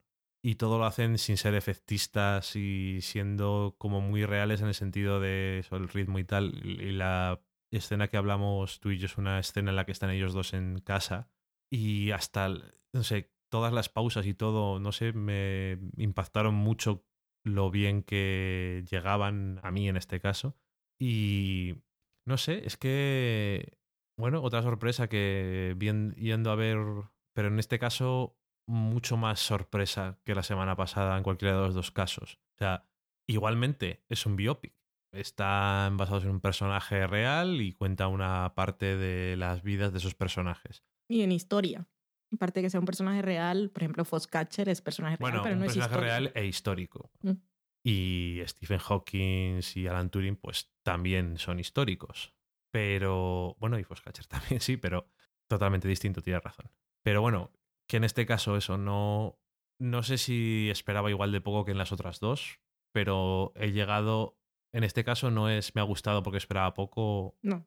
Igual tampoco las de la semana pasada, simplemente me gustaron, pero en este caso no simplemente me gustaron. Me, han parecido, me ha parecido una muy buena película y me parece una mujer en la que hay que seguir, porque eso, que tenía muy claro la película que quería hacer, y cómo estando cerca del tema y afectándola directamente y aún así decidir que quiere contar cosas de la vida de verdad y que y no idealizar cómo pasan las cosas y, y eso llegar a, a las no solamente a las cosas que pasan y a esas injusticias sino a, ciertas verdades pues, fundamentales de cada una de esas personas y cómo afectan a, a una masa más grande de alguna forma y no sé muy sorprendido por la película la verdad no sé si a todo el mundo le va a gustar o no le va a gustar, pero no sé. ¿Es la película de- a lo mejor de todas las que menos están hablando? O igual de poco que la siguiente que vamos a comentar. Pero yo creo que merece mucha más conversación. Y a lo mejor esto es fuera de Estados Unidos. También, como siempre, a veces es una temática que afecta menos porque es muy concreta a veces. Pero bueno, muy También, bien, me ha eh, gustado mucho. En lo de los Oscars dice que igual le afectó porque llegó tarde a la carrera, la estrenaron tarde y los screeners también los enviaron tarde, culpa de quién no sabemos, pero no, igual no hubo tiempo real de que la hubiesen visto o no, eso dicen. Bueno, en cualquier caso, que esta mujer dijo: Yo no sé si ha salido bien o mal, pero he hecho la película que quería, de principio a fin. Dije que quería. Pero no es el señor de los miserables, ¿no? Dije que quería corte final. No es Tom Ha Hooper. hecho lo que tú y yo llamamos un top hooper, pero en este caso bien. Mm. El resultado bien. Porque no, no va con mugre debajo de las uñas. Es una cosa que a Tom Hooper le gusta. Va todo el mundo muy bien vestido. Mm. Muy elegantes. Y bueno, en fin. Siempre tiene esa parte de la tristeza de ver cómo son ciertas cosas hasta hace nada y también luego te hace pensar que hay cosas que se han superado, pero hay cosas que siguen estando ahí. Sí, cuando veo películas de esta, o cuando vi esta película en concreto, me, me gustaría pensar que si hubiese vivido en esa época habría cogido unos trenes y habría, habría ido a ciertos sitios. Luego diría, pues igual eso lo, lo puedes hacer ahora. Y entonces pienso, igual, eso que dicen de que si no, si no tomas una posición, estás tomando la del opresor. Pero bueno, que hay muchas injusticias en el mundo y pasan muchas cosas, pero tampoco estamos e- en esa época que, que era aquella de reivindicar y manifestarse y que eso valiera para algo. Que ahora, por lo menos en España, eso de las manifestaciones, pues es un poco ir a llenar huecos o sentarte en la Plaza del Sol, pero es que no sirve para nada. Ya veremos si vale para algo o no. En cualquier caso, esta película, como dices tú, a mí por lo menos me ha contado cosas que no sabía. O sea, es como si... A ver, yo ni puñetera idea, pero es como si, sin haber pensado nunca sobre ello, la idea en mi cabeza fuera que había llegado Martin Luther King al pico de sus cosas cuando le dieron el Nobel. Mm. Y se acabó. Y no había hecho nada más que empezar. Por decirlo de alguna forma, así un poco tópica, pero es lo que hay.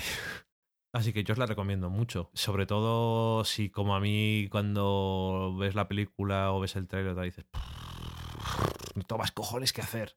No por la temática, sino porque digas, vaya pereza otro biopic, uff, o va a ser muy, ay, qué buenos somos nosotros y los malos son los otros. Tom Wilkinson hace del presidente este americano, que yo creo que está, está bastante bien. Mm.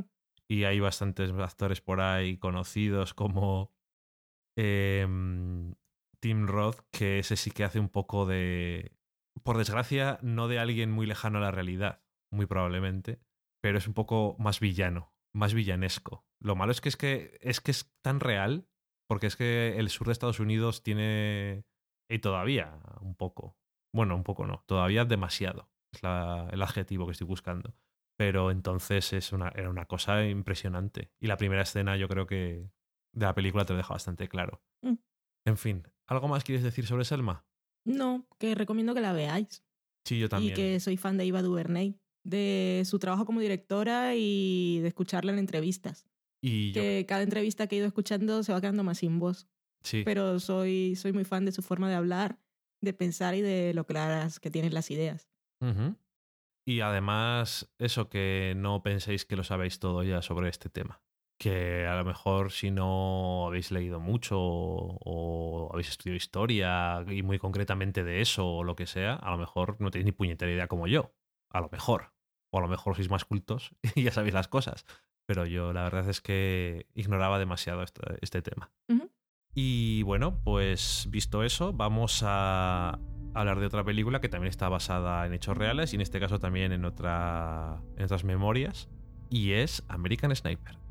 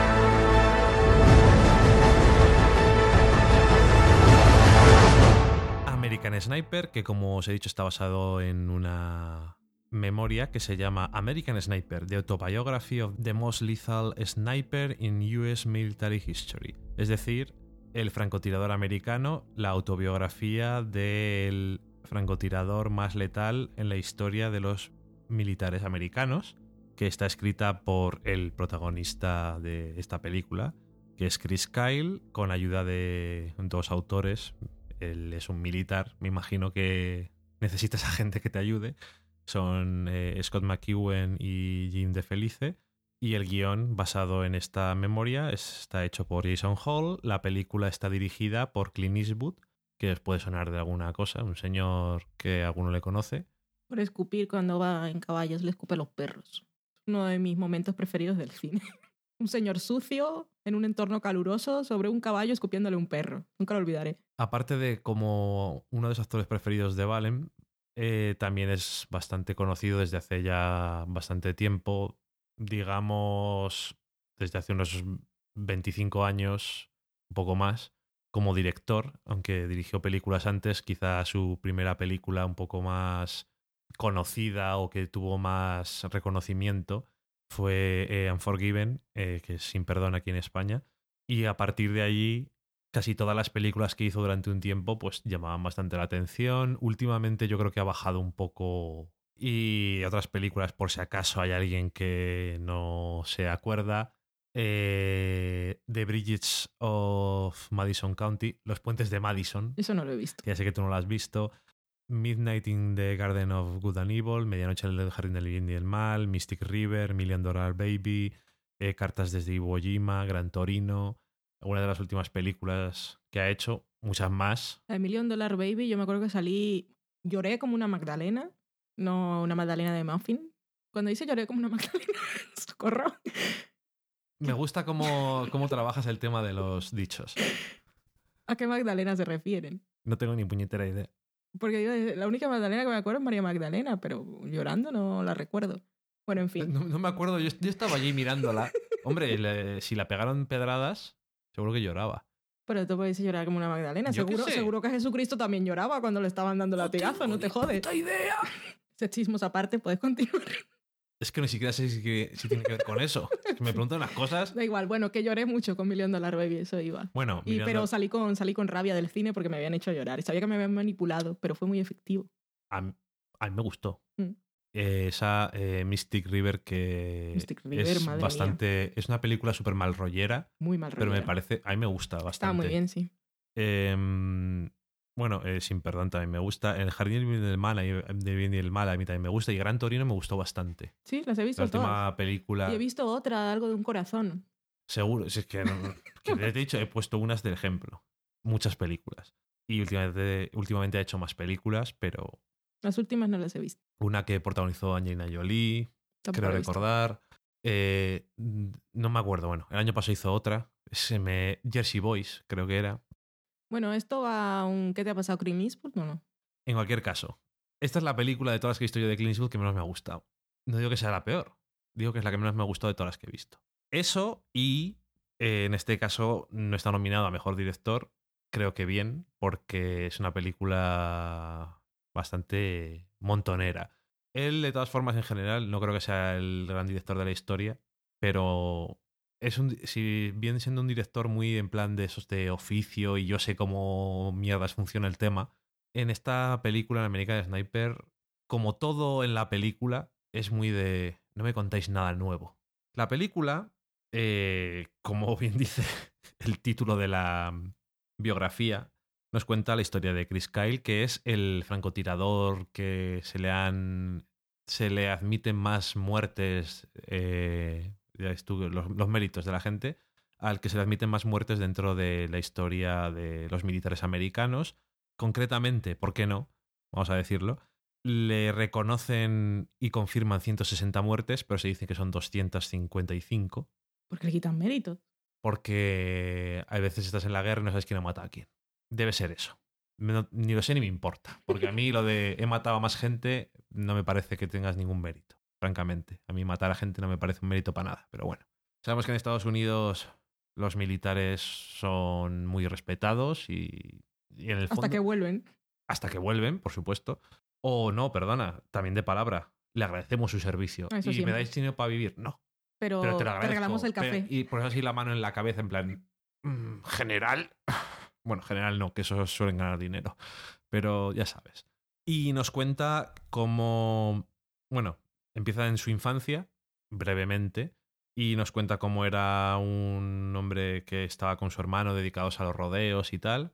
Y en cierto momento, un atentado, no me acuerdo exactamente cuál es, creo que es en una embajada americana, no estoy seguro. Y el caso es que le motiva para unirse a los militares, a los Navy SEALs en concreto, aunque ya tiene una edad para lo que se supone que uno tiene que entrar en los militares.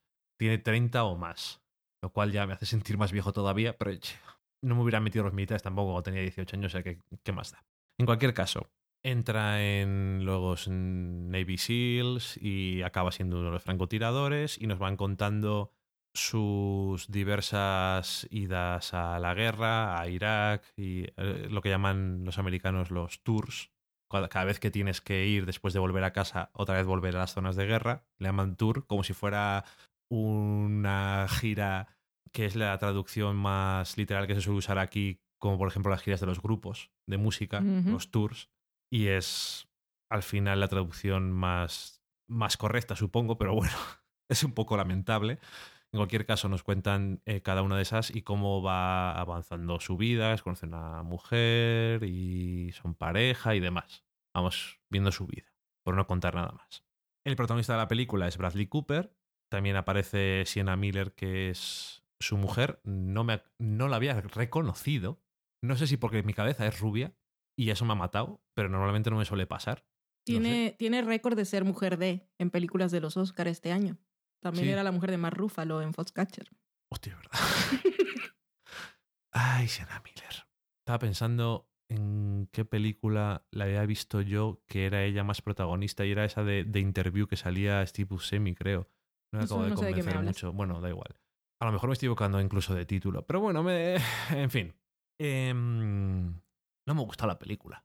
O sea, eh, ya me alegro por una parte que haya llegado en este punto porque hemos visto las ocho películas de los Oscar y ha sido la última la que he dicho. Otros años va salteado, dos seguidas, cosas así.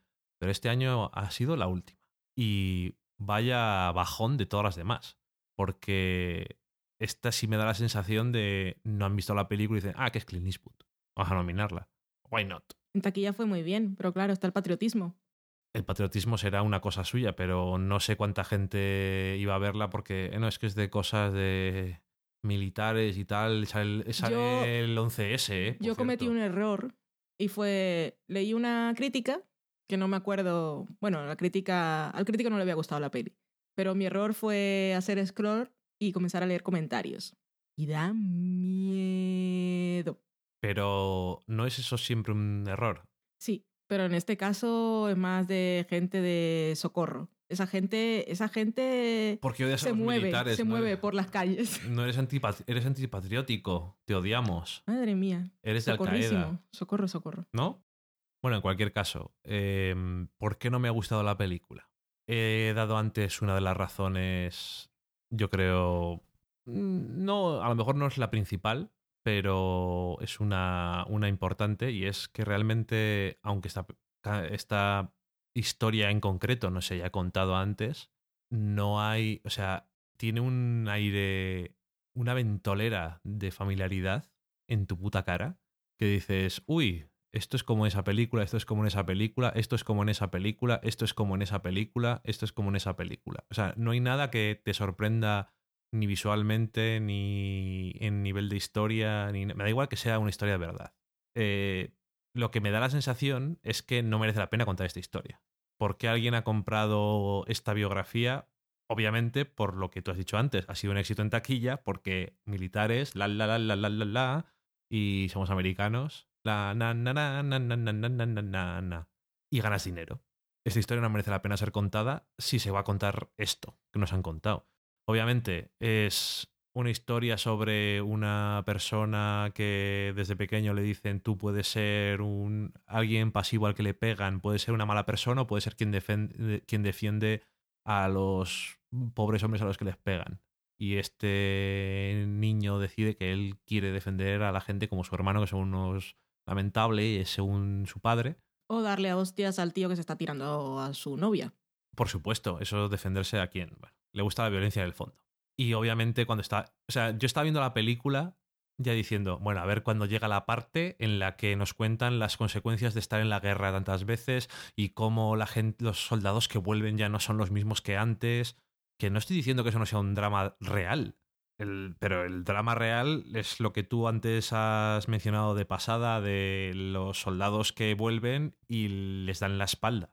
Y se quedan sin, no tienen nada, no tienen trabajo, eh, por- tienen heridas de guerra que les hacen, yo qué sé, ir en silla de ruedas. eh, Psicológica. tienen, aparte de sus problemas psicológicos, y, la- y están en sus albergues de veteranos, que es como albergues de vagabundos, y básicamente que son lo mismo. Es eh, como el teniente Dan de Forrest Gump y cosas de estas. Los que Pero- están en los albergues, porque igual también te aburres de estar ahí y luego pues a la calle. los que están, quiero decir, los que están, y luego hay otros que se irán a la calle a pedir, yo era un veterano de guerra, por favor dame algo para comer, y ya está. O sea, no, eh, un, eh, es, es que, no sé, todo, todo según te viene es como, ah, pues sí, lo que, sí, también me esperaba que viniera esto, sí, también esto, también esto, mm, ok. No me ha aportado nada la película. Ese es uno de los puntos malos. Segundo punto malo, me pareció un coñazo de película. ¿Cuándo se acaba esta película? Estoy, estoy haciendo el gesto de mirar el reloj como si lo estáis viendo, pero... no lo están viendo. Afortunadamente además- no tenemos cámara. y como siempre, me miro a la muñeca y nunca tengo reloj. Que es una cosa que me gusta mucho hacer. A mí me gusta mirarme la muñeca para mostrar que no tengo reloj. Y yo no, a mí me gusta cuando, oye, que llegas tarde y me apunto a la muñeca y doy así golpes con el dedo y no tengo nada. ¿Te acuerdas que miramos cuánto faltaba y cuando lo miramos faltaban 50 minutos? Sí. Pero además, cuando dijimos, eh, la película dura dos horas y diez minutos, un poco más. Y cuando dijiste, oye, no, venga, dime, dime cuánto falta.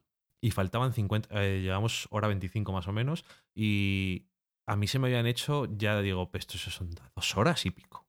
O sea, realmente, para la historia que hay, no, o sea, no le veo.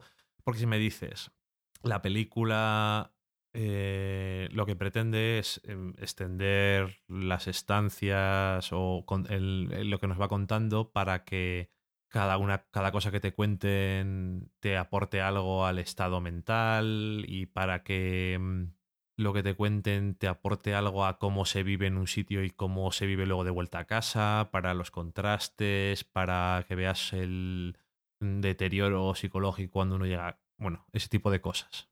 En ningún momento vi que me aportaran nada, en absoluto. Es como, pues hay una escena en la que son amigos unos, hay una escena, hay un momento al principio de la película de entrenamiento que más tópico tampoco puede ser, que no digo que no sea así, pero como es muy, lo hemos visto en todos los lados, pues córtalo o no lo metas. La escena de entrenamiento de los Navy Seals, pues ¿qué coño más me da? No me aporta nada, ni el- del personaje, no, que el personaje no se rinde. ¿Pero qué cojones me estás contando, hombre? Eso me lo acabo de inventar ahora mismo, como una idea, pero, o sea, nada. Y, bueno, eh, la relación con la mujer a lo largo de los años. eh, cada uno de los, o sea, cada uno de los viajes que hace, que hacen a, a Oriente para cada una de las campañas. Campañas es mejor que, que Que gira. que gira. Me acabo de acordar ahora. Eh, en cada una de las campañas, yo no sabría decirte cuál es cada una. Hay una en la que alguien le dice algo, ¿y cuál es esa? ¿El tercero, el cuarto, el segundo? No tengo ni puñetera idea porque es toda la misma mierda.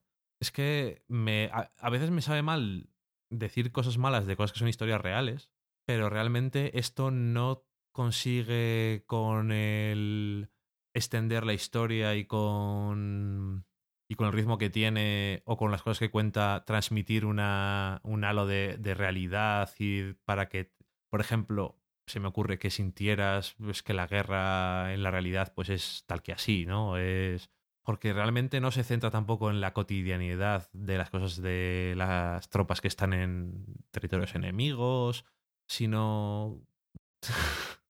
¿En qué coño se centra esta película? En nada. Y Bradley Cooper no he visto peor en mi puta vida no me aporta nada en sus cosas y a mí Bradley Cooper me suele gustar. En este caso, cuando no lleva barba, madre mía, qué cara más rara tiene el hombre. Pero bueno, eso es superficial, eso no tiene nada que ver. Quiero decir, no porque él no sea mejor actor, porque yo lo he visto en cosas y me ha gustado, no tiene ese problema, sino que es que no le han dado nada que hacer. Lo de el bebé de plástico es muy gracioso, hay que reconocerlo porque es como, no es que no tenemos dinero. Me toque los cojones, hombre.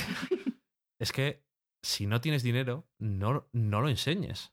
Eso me parece simplemente una... mm, O Eastwood está senil, o la gente que tienen allí en el platón no y no le quieren llevar la contraria, o son unos, unos rateros que dicen, bueno, vamos a gastarnos menos dinero aquí.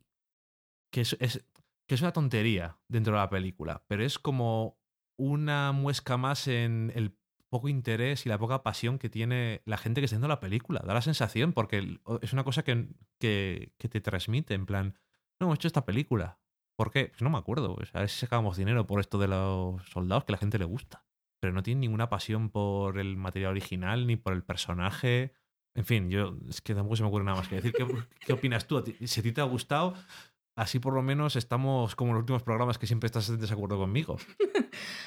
Pues desafortunadamente no. El verdadero drama de esta película es sentarte y tener que acabarla porque luego quieres hablar de ella en el podcast. Bueno, tanto como querer hablar de ella no, pero ya que nos hemos puesto el reto de ver todas las películas, ya que es la última, la vemos. Pero echando la vista atrás, por lo menos con Los Miserables tenía sus cosas, pero Anne Hathaway en sus momentos de miserable desgraciada, pues estaba de su lado. Y Lincoln, pues a mí me hacían gracia sus chacarrillos. Y cuando dos- empezaba, cuando empezaba a contar historias, pues me reía. Las dos películas más largas, pero... Y perdóname que te, que te interrumpa. Sí. pero es que es, es que es una gran forma de decir otra cosa que le falta a esta película. No tiene ni de dónde sacarle gracia. No, ninguna. En plan de. No, no puedes ni reírte de ella. De lo. No, solo puedes sufrirla. O sea, no dices. No sufrir con ella, sino sufrir por ella. Sí, Sufrir por su existencia. tú, en otros Lincoln y Los Miserables no me gustaron nada.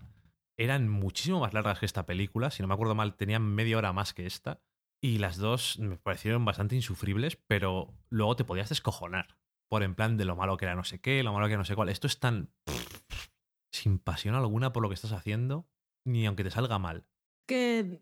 Per- mm, Perdóname. Momento especulación, pero ya que está basada en unas memorias y en las memorias que ha escrito un militar por su experiencia en la guerra, creo que se basaron demasiado, es como si hubiesen seguido este libro que no lo he leído, ni lo voy a leer.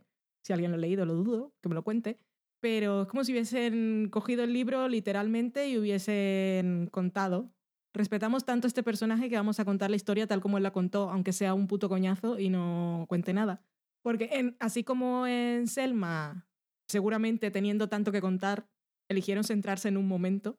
En The Imitation Game también te iba mostrando trozos del pasado y el trozo del futuro, pero se centraron en un momento concreto de la historia del personaje.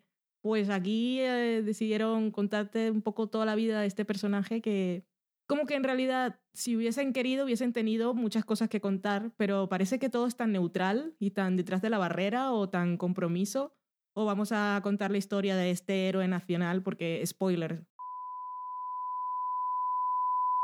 eh, salió la decisión de hacer la película y por eso ha tenido éxito en taquilla.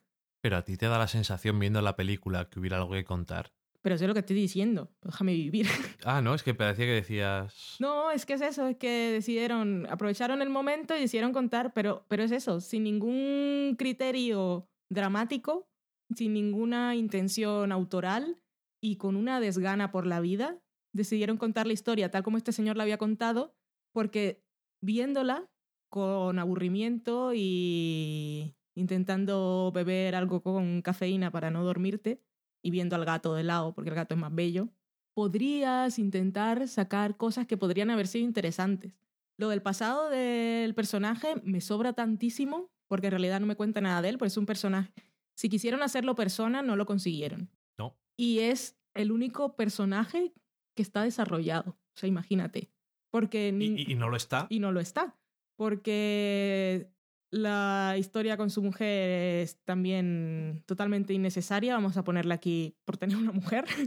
Ver, Eh, que, que, que es, es la cosa de, de hablar de una cosa que es la realidad, pero que analizándolo como película realmente te da la sensación de que podías haber contado su historia sin contar la historia de que estaba casado con una Sin mujer. contar que fue la- el, el discurso que le da el padre.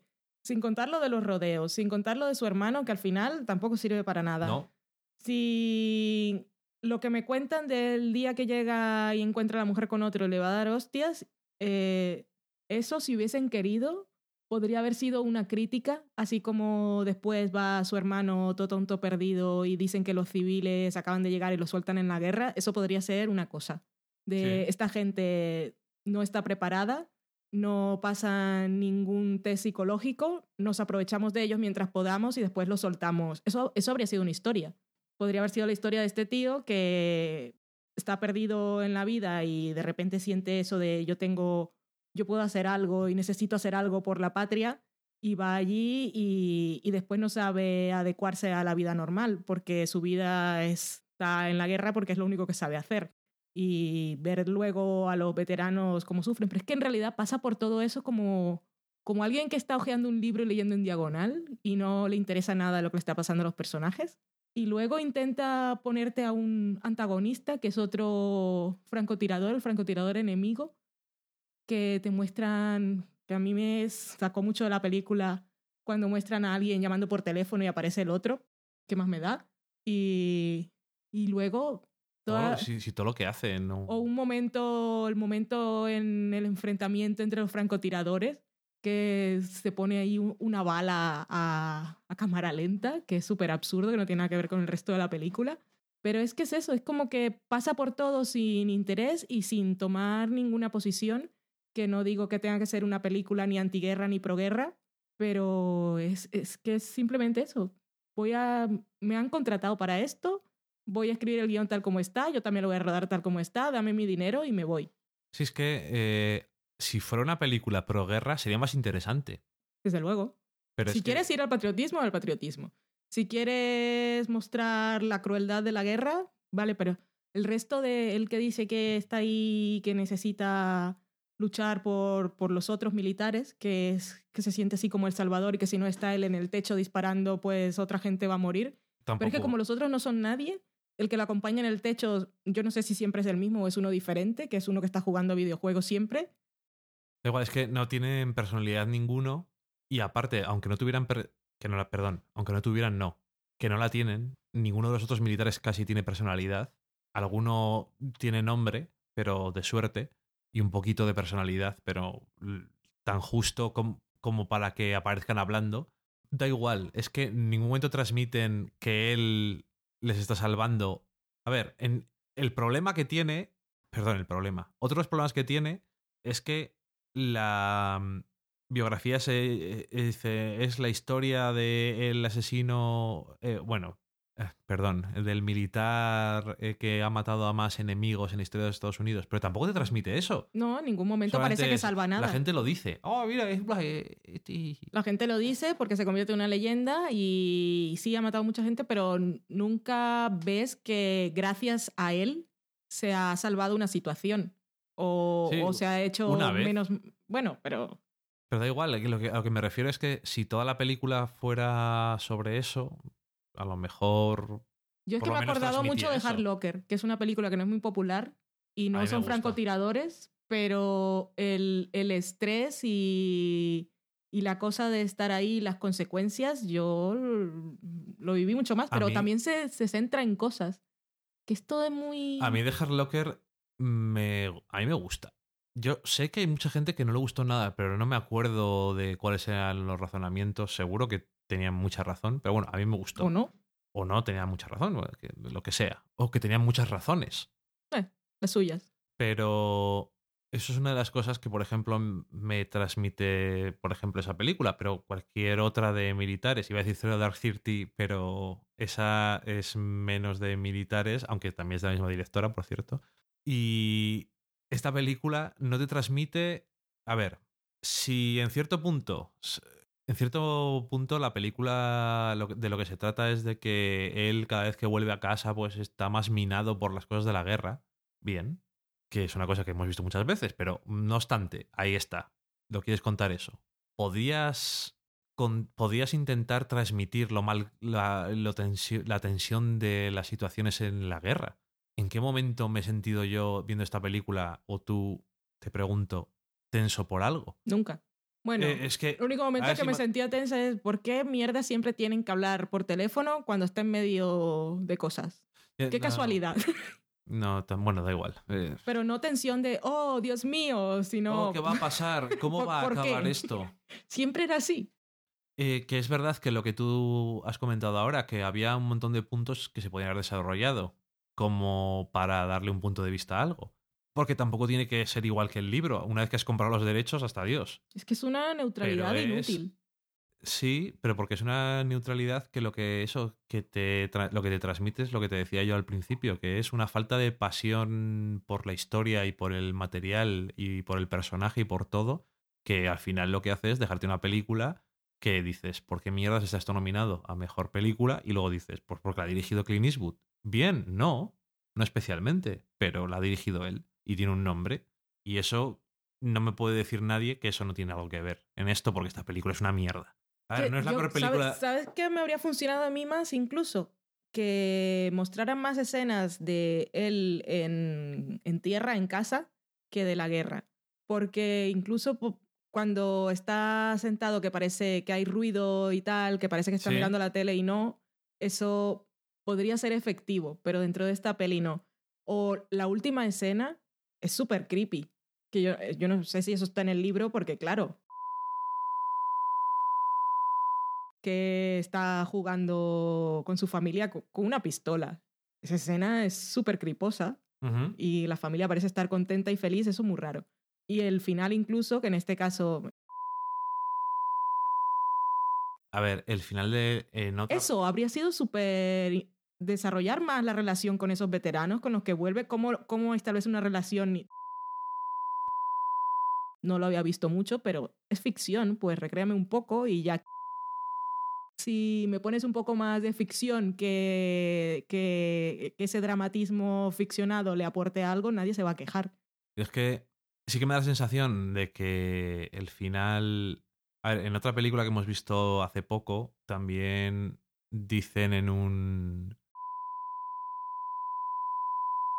Totalmente diferente. Pero es tan, ex- tan extraordinariamente poco efectivo en esta película. Y es otra parte más de decirte lo poco que nos importa esto. Porque sí que igual alguien hubiera criticado la película por decir. Pero, ¿sí o no? También hay otra cosa y es que hay un juicio pendiente. Pero Vale, bueno, vale, vale. Bueno, oh, es la primera vez que alguien hace una película con juicio pendiente. Pero es que es ahora. que me da igual. A lo que me refiero es, si no vas a llegar ahí, no llegues hasta justo ahí. Mm. Quédate mucho antes. Que es que no. La escena anterior, que lo que dices tú que es muy creepy, que también podía haber sido. hubiera encajado más si hubiera tenido otro contexto dentro de la película. Mm. Y hubiera sido muy creepy todo lo que mientras estaba en casa y no sé qué. Que yo pensé que iba a pasar algo, porque en esa escena está con la pistola y luego la deja ahí encima de una estantería y sale. Yo no sabía que la película se iba a acabar justo en ese momento. Yo pensé que iba a haber algo. Bueno, Pues es una de esas cosas de pa' qué. El- a lo que me refiero es sin. Porque todos los problemas del juicio pendiente y todo eso, que, vale, hasta cierto punto puedo entenderlo, acaba antes la película. Porque esto es que te deja. Es que te deja. Es, es que no sé cómo, no sé explicarlo. Es tan anticlimático y tan mal hecho. Pero es que esta película está hecha para la gente de allí, para la gente que conoce la historia y que... Como ya ellos sabían cómo acababa, esta película no la han hecho pensando en nadie de fuera. Ya sabían cómo acababa la historia, pues es como... No hace falta contar nada más. Eso, pero no es... No tienes que pensar solo en lo que ya sabe la gente. Es que, de todas formas, si haces. Si tú dices que no te gusta una- esta película, no quiere decir que estés faltándole el respeto a la persona. Pero ¿por qué te defiendes? No, no, no, no. Que déjame que explique. Quiere decir que si dices que esta película no te gusta, no estás faltando el respeto a la persona. Y de la misma forma, si tú intentas hacer una buena película para honrar a este hombre o para contar su historia, Yo creo como que forma, esta- de, como forma de homenaje. Esta o- película es un troleo de Clint Eastwood. Es como si le hubiesen dicho, vas a hacer esta película y dice, vale, héroe, mis cojones. Bueno, a lo que me refiero es que si quieres hacer una película sobre este hombre, igual que si tú ves la película y dices, no me ha gustado, no le estás faltando el respeto, No, te, no siento la necesidad. no. si haces la película e intentas hacer una película mejor haciendo lo posible para hacer una mejor película, yo creo que estás haciéndole más servicio que faltarle al respeto. O sea, no. Es que es una película, al final. No es un documental. Si es un documental, las cosas son como son y no hay más. Pero es una película, es una representación ficticia de cosas que han pasado en la realidad. Y obviamente seguro que hay cosas que no son tal y como pasaron. Para empezar, porque si estaba, aunque sea exactamente igual que el libro, está basado en un libro que lo ha escrito una persona. O sobre los recuerdos de una persona. Lo que me refiero es. Recuerdo de una persona que obviamente no estaba bien. A lo que me refiero es. Desde luego, a lo que me refiero es. Esta película tenían que haber intentado hacer una película. Y puse. Me acuerdo, eh, puse en Twitter. American Sniper me ha dejado con ganas de ver una película. No se entendía. No se entendía. Porque no dije a lo mejor en el mismo tweet. Es que esta película no me ha parecido que he visto. O sea, cuando he terminado la película, no me ha parecido que he visto eso, una película. Ha sido como. Me han hecho pasar por esto, pero no era una película, era como un algo que ha habido. Y después vimos otra. Después vimos que vimos Horns, que es. que es una cosa súper súper absurda y que al final también es muy fallida en algunas cosas porque no sabe exactamente por dónde ir, no se tira del todo para un lado ni para el otro, ni- bueno, me da igual, Mm, a mí también. pero me parece una película y me transmite las sensaciones buenas y malas de una película. Esto me deja tan al margen porque como no tiene sentimientos metidos de la gente que las está haciendo, es lo que me transmiten a mí. Entonces me deja así como, Aquí no hay ni sentimientos, ni personajes, ni historia. Es eso, pasar páginas y no sé. es que... Incluso hecho- ya, ya, ya solo, incluso, incluso hasta, es que si, si te pones así, decide, voy a pensar sobre esto, podrías haber sacado muchas películas de, de varios momentos. Por ejemplo, el hecho de que este personaje que vuelve de la guerra está traumatizado, obviamente, y está bastante tarado, que antes no era normal, y que el hecho de que se haya convertido en, el- en una leyenda, siendo lo que era, ya dice mucho del sistema. Pero eso, que decida ayudar a los veteranos y para llevarse a gente que tiene problemas de, ¿cómo se llama? El estrés. Estrés, postraumático. Estrés postraumático, se los lleve a, enseñarlo a un campo de tiro y a darles armas. Eso ya dice mucho de todo. Pues ahí también hay un tema. Pero es que es eso, es como... ah, Sí, pero es que es como... como soy caperucita monger, voy cogiendo flores por el campo. Caperucita, Mo- me estás destrozando ahora cómo voy a elegir el título. Déjame vivir. Es que ahora cada vez me ha quedado. Yo tengo la idea, tengo la idea muy clara de lo que pienso de la película, pero me has dejado cada vez más claro con lo que estás diciéndome tú. Esa sensación de que la película y la historia está llena de momentos en los que puedes hacer una película, de los que puedes hacer una película, Pero que puedes Pero- contar cosas, pero ¿cómo lo cuentas? pero no aprovechas ninguno de ellos ni para hacer una película, ni para contar nada sobre ninguno de ellos, y al final te quedas con la nada. Y bueno, de lejos es la película que más me ha gustado de todas las que están nominadas a Mejor Película de los Oscar, de muy lejos. Incluso, o sea, de las demás, la única película que me ha, que me ha provocado, que me había provocado sentimientos negativos era Birdman.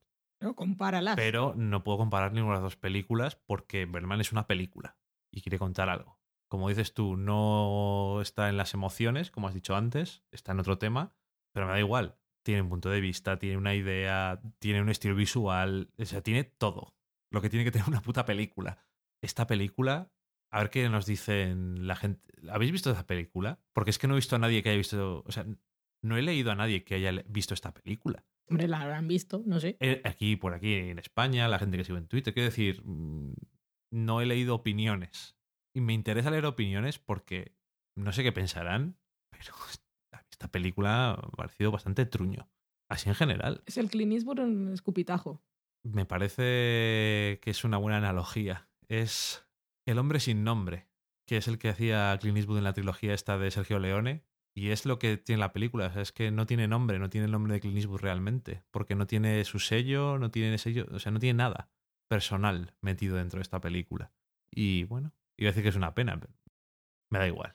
Porque tampoco es un tema, como dices tú, es un tema muy, muy americano quizás. Y yo ya, el hecho de que ensalcen tanto a alguien por matar a gente, a mí siempre me, me da un poco, me echa un poco para atrás. Pero bueno, que al final, eso, bastante se te hace eterna y vamos a ir a lo sencillo, eterna.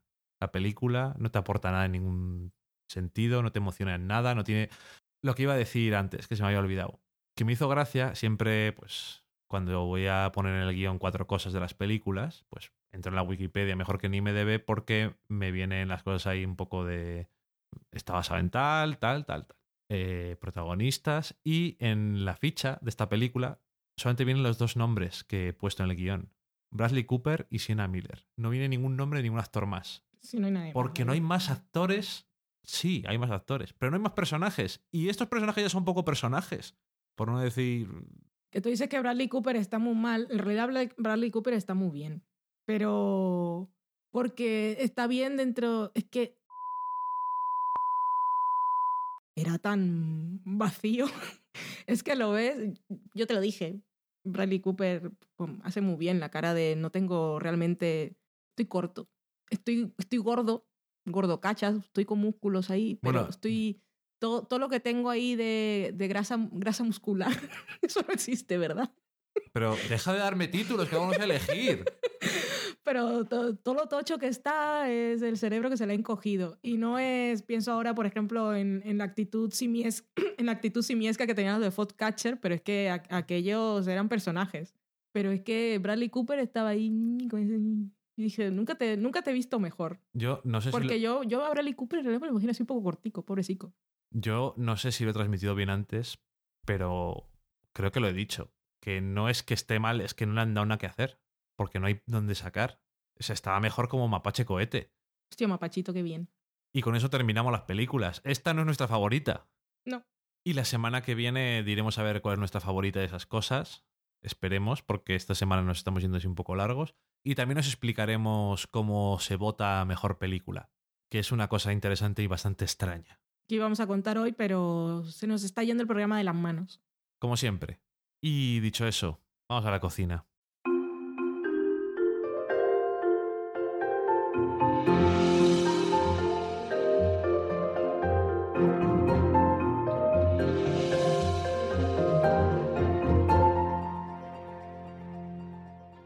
Pues ya estamos en la cocina donde vamos a contaros una tarta que es una versión de la receta que os dimos la semana pasada, que hicimos aquí adaptado a nuestras cosas. Muy rico, así que os lo recomendamos. La vamos a llamar tarta de queso sin horno con galletas Oreo.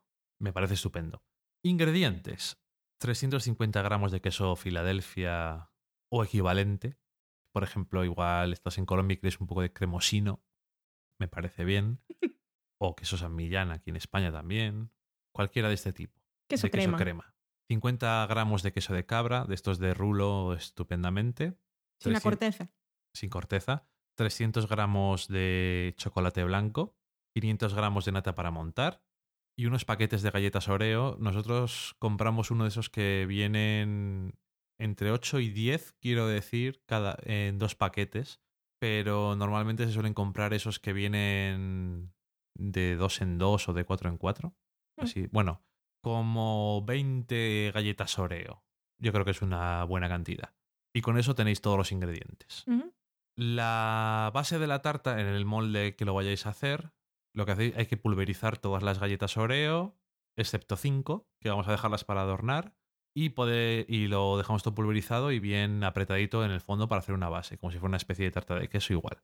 Para que quede más firme y no se deshaga como si fuera una tierrita de Oreo, que también es otra forma en la que podéis comerlo, igualmente, podéis o meterlo al horno durante 10 minutitos, 150 grados, con un poco de mantequilla derretida y después dejarlo en el frigorífico. O dejarlo bien aplastadito y dejarlo en el frigorífico. En cualquier caso, creo que es mejor hacerlo antes de todo lo demás. Y dejarlo en el frigorífico. Ya sea con o sin mantequilla, con o sin horno, dejarlo en el frigorífico. Un par de horas, si queréis, y después vais a hacer el resto. O lo dejáis en el frigorífico mientras hacéis las demás cosas. Lo otro lo que hay que hacer es lo siguiente. Primero, fundimos el chocolate. El chocolate blanco que lo podéis fundir de dos formas. O al baño María, que es ponerlo en un bol de metal o de cristal encima de agua que está hirviendo y lo vas moviendo poco a poco. O lo podéis hacer en el microondas también. En los paquetes del chocolate blanco suelen venir las instrucciones para poderlo derretir. En cualquier caso, intentad seguirlo si lo hacéis en el microondas porque el chocolate blanco si se calienta mucho queda con una textura que no es nada agradable. Bastante asqueroso porque la grasa se solidifica y queda muy chungo. Después lo que vamos a hacer es mezclar los quesos. Coger el queso Filadelfia y el queso de cabra y mezclarlo. Podríais mezclarlo con una cuchara y no sé qué, os va a costar un montón. Es mucho más fácil hacerlo con las mismas... una batidora de estas de varillas se hace muy fácilmente. Si no tienes, es que ya es otro tema. Te vendrá muy bien para después lo de la nata, pero si lo vas a hacer con las varillas a mano porque tienes un brazo del copón, pues lo mismo te diré, pues mm, paciencia porque el queso no es como una nata líquida que tienes que montar, sino que como es tan denso, pues se te va a pegar en todos los lados y es muy complicado. Pero bueno, mezclarlo lo mejor posible. Después coger la nata y montarla. No tiene más.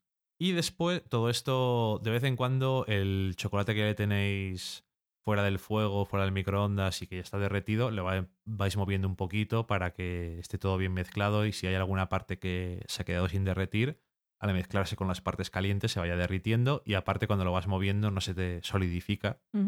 Luego lo que hay que hacer es mezclarlo todo. Coger primero los quesos y echarles en la nata, mezclarlo todo bien y después el chocolate blanco, todo bien mezclado todo junto con las varillas y después lo echáis en el molde en el que hayáis puesto todas las Oreo. Lo echáis allí y lo dejáis en el frigorífico. Las galletas Oreo que nos han sobrado, lo que nosotros hicimos fue partirlas por la mitad y dejarlas así clavadas por la parte de arriba, que queda muy gracioso. Si visitasteis el Facebook, pues visteis unas fotos de cómo nos quedó, que queda muy gracioso. Lo podéis hacer de cualquier otra forma, pero yo creo que así queda bien y está muy rico. Y yo creo que con eso tenéis la receta. Es muy fácil, no hay que hornear ni hacer cosas extrañas, ni... Ay, es que yo no sé cocinar. Esto es lo más fácil del mundo. Y está muy rico. Sí, y si no tenéis molde y no queréis montar la tarta de queso, podéis tener las cosas por separado. Puedes hacer un tiramisú de tierra que me acabo de inventar, poner las galletas molidas en el fondo, luego poner un poco del mousse este de queso y luego poner más galletitas encima y meter cuchara en el vaso y comer. No, si es que eres brillante. A ver, Soy que lustrosa lo, lo- intelectualmente. lo podéis dejar en el bol donde habéis mezclado todo y después sacar una cucharada de ahí y echaros eh, las Oreo desmenuzadas encima. Mm. Da igual. Digo por hacerlo forma de tarta, pues porque queda gracioso. Y te lo comes al día siguiente porque ya tiene la forma. En este caso, si lo hacéis no para hacer una tarta, podéis comeroslo, si lo hacéis por la mañana, por ejemplo, lo podéis comer por la noche, ya está sentado y ya está. Y nada más. Dicho eso, vamos a la sobremesa. Volvemos tras el estreno el 15 de octubre del primer episodio de la quinta temporada con The Walking Dead Tertulia Zombie. Hasta pronto, cerebro. Hoy tenemos con nosotros a un miembro de la comunidad zombie. ¿Cómo ve usted el panorama actual para el colectivo al que representa? Qué duda cabe que el momento de la sociedad a día de hoy nos es favorable, en gran medida por la presión que ejercen nuestros sindicatos, sobre todo en la zona de la yugular y el estómago. Una de las principales preguntas que se hace la gente es ¿cómo escogen a sus víctimas? Establecemos unas prioridades. Los primeros, los veganos. Por lo de mirar por el colesterol y los triglicéridos. The Walking Dead Tertulia Zombie, el podcast donde friqueamos sobre la serie de la AMC. Puedes escucharnos en iTunes, en iVoox y también en nuestro blog fansfiction.es.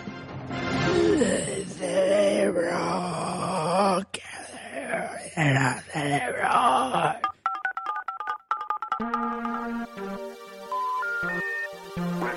the number you have dialed is not in service at this time.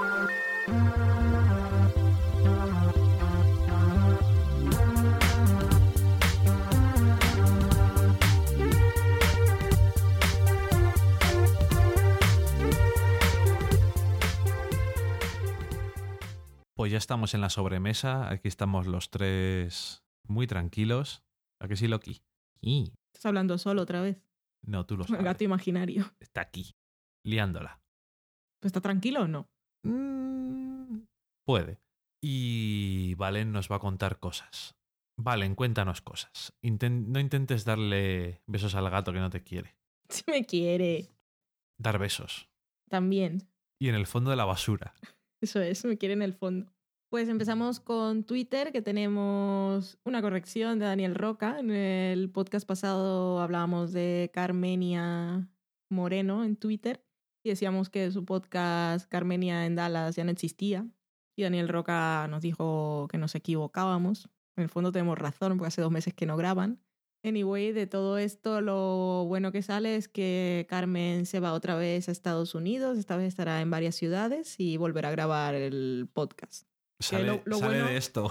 Lo bueno no es que grabe el podcast, que nos gusta escucharlo, pero puede hacer con su vida lo que quiera, por supuesto, pero se va a Estados Unidos y lo pasa muy bien. Así que, y está muy contenta, y nosotros con ella. Te dejamos hacer lo que quieras con tu vida. Sí. Jesús Herrera nos decía que le habíamos hecho compañía en un viaje de vuelta a casa. Nos alegra hacer compañía. Y iba en un coche y le preguntamos que si nos había gritado y dijo que más de una vez. Eso ya sabéis que no, nos hace muy felices saber que nos gritáis. Carmen nos decía que le gustaba Togetherness y a la conversación se unía Daniel Roca diciendo que a él también y que la esposa de el Duplá le pone. Carmen le preguntaba que si cuando va vestida normal o de 50 sombras de Grey. Y en- estábamos hablando de Togetherness, se mete Jesús Herrera, Jesús73, y dice que a él también le está gustando mucho y que el que esté Amanda Pitt es un plus. Daniel Roca dice que en todo momento, y entonces Carmen dice, se pregunta, ¿crees que está caracterizada con arruguillas o son suyas? ¿Está mayor? Por Amanda Pitt, ¿por qué se mete con ella? Pobre no. Pobre Amanda Pitt no, porque ella está muy bien. Pero aquí, Sí. aquí saltamos todos a atacar a Carmen. Yo dije, ¿pero qué dices? Entonces está estupenda. Me gusta igual, pero es que yo ni siquiera me he fijado en eso. En fin, da igual. Jesús Herrera, en cualquier caso, Si se está acordando de Jackie Jill, que hace tantos años. Jesús Herrera dice que le gusta con arrugas y viene con papada, con todo, que la adora.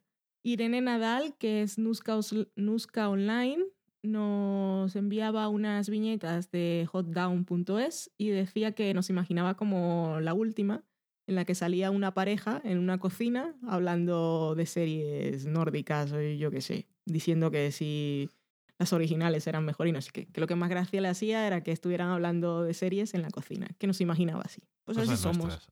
En la cocina, en el baño, pues en todas ¿En, partes. en el baño? Sí, a veces que estás en el baño y yo estoy con Loki fuera, que Loki está intentando abrir la puerta y hablamos.